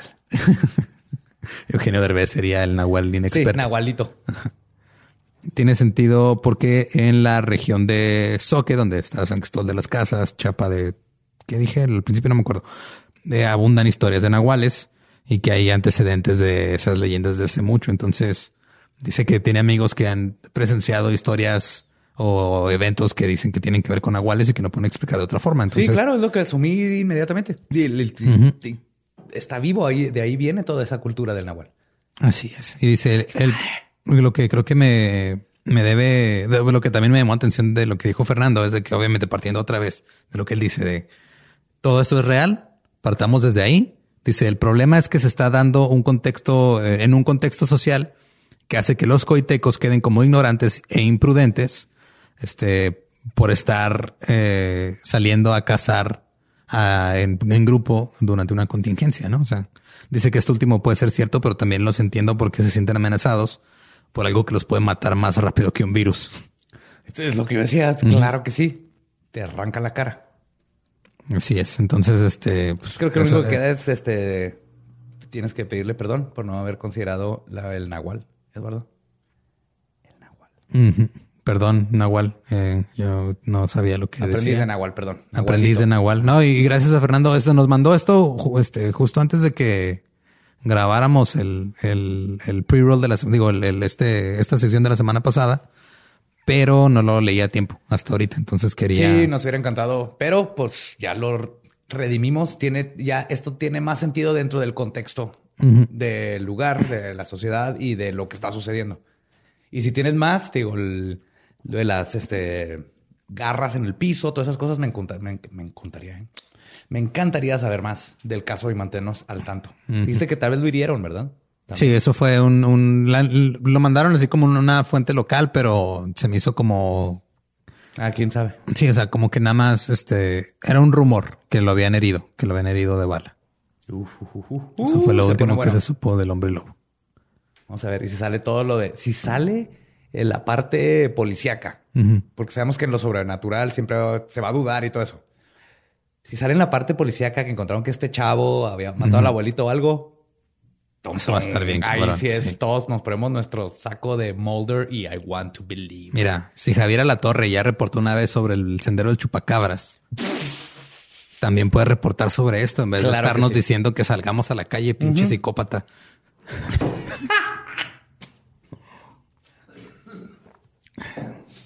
De, no, no le puedes hablar de bigote a bigote. Ese güey también tiene un bigote prominente. No güey. nada que ver con ese bigote. güey. No compares esos. Eso es- esa cosa es no, no, no. Y pues bueno, eso fue este el episodio de esta semana. Muchas gracias otra vez por escuchar. Cuídense, manténganse saludables y encerrados lo más que sea posible. Sí, pues, mientras más logremos hacer, los que tengamos la oportunidad de mantenernos adentro, vamos a ayudar a los que no pueden quedarse adentro y esto se va a ir más rápido. Así que Sí, y si, y si ven que hay este gente que trabaja en el sector salud en su, en su ciudad que puede recibir algo de ayuda, pues vean de qué manera los pueden apoyar. Puede ser algo tan sencillo como pagarles la comida de un día o ayudarles a conseguir una máscara. Este, todo ese tipo de cosas ayudan y suman y, y hacen que también ellos sientan ese, ese apoyo porque ellos están arriesgándose por nosotros. Sí, creo que lo más bonito que ha salido de todo este desmadre, quieras creer que está muy, muy culero, que lo exageraron, lo que sea, es que nos está juntando como sociedad para apoyarnos y para mandar a chingar a los que no están apoyando y hacen sus pendejadas. Pero creo que la gran mayoría de la gente está reaccionando apoyando a los negocios locales, apoyando a, a la gente que nos está ayudando en los hospitales y hay que mantener eso. Y entre más rápido podamos reanudar nuestras vidas, más rápido podremos ir a Chiapas a dar show con el pretexto de ir a cazar a un hombre lobo. Sí, señor. ¡Woo! Muchas gracias. Nos escuchamos la próxima semana. Los amo y nos escuchamos en el próximo de Manson, parte 2. Hey, ¿qué tal? Soy Lolo de Leyendas Legendarias y les quiero dejar un pequeño adelanto de nuestro nuevo podcast. Estás escuchando El Dolop, parte de All Things Comedy Network. Este es un podcast de historia americana en el que cada semana yo, Eduardo Espinosa, le contaré un suceso histórico americano a mi amigo José Antonio Badía, que no tiene idea de qué se va a Ok, lo bueno es que el tema. No, lo bueno es que nada más te trabas cuando lees, ¿verdad? Sí, O sí, sí. No, no cuando voy a decir una línea que he dicho ya como cuatro o cinco veces.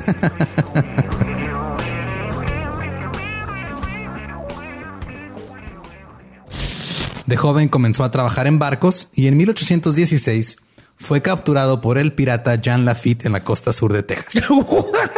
Güey, ese será mi sueño. güey.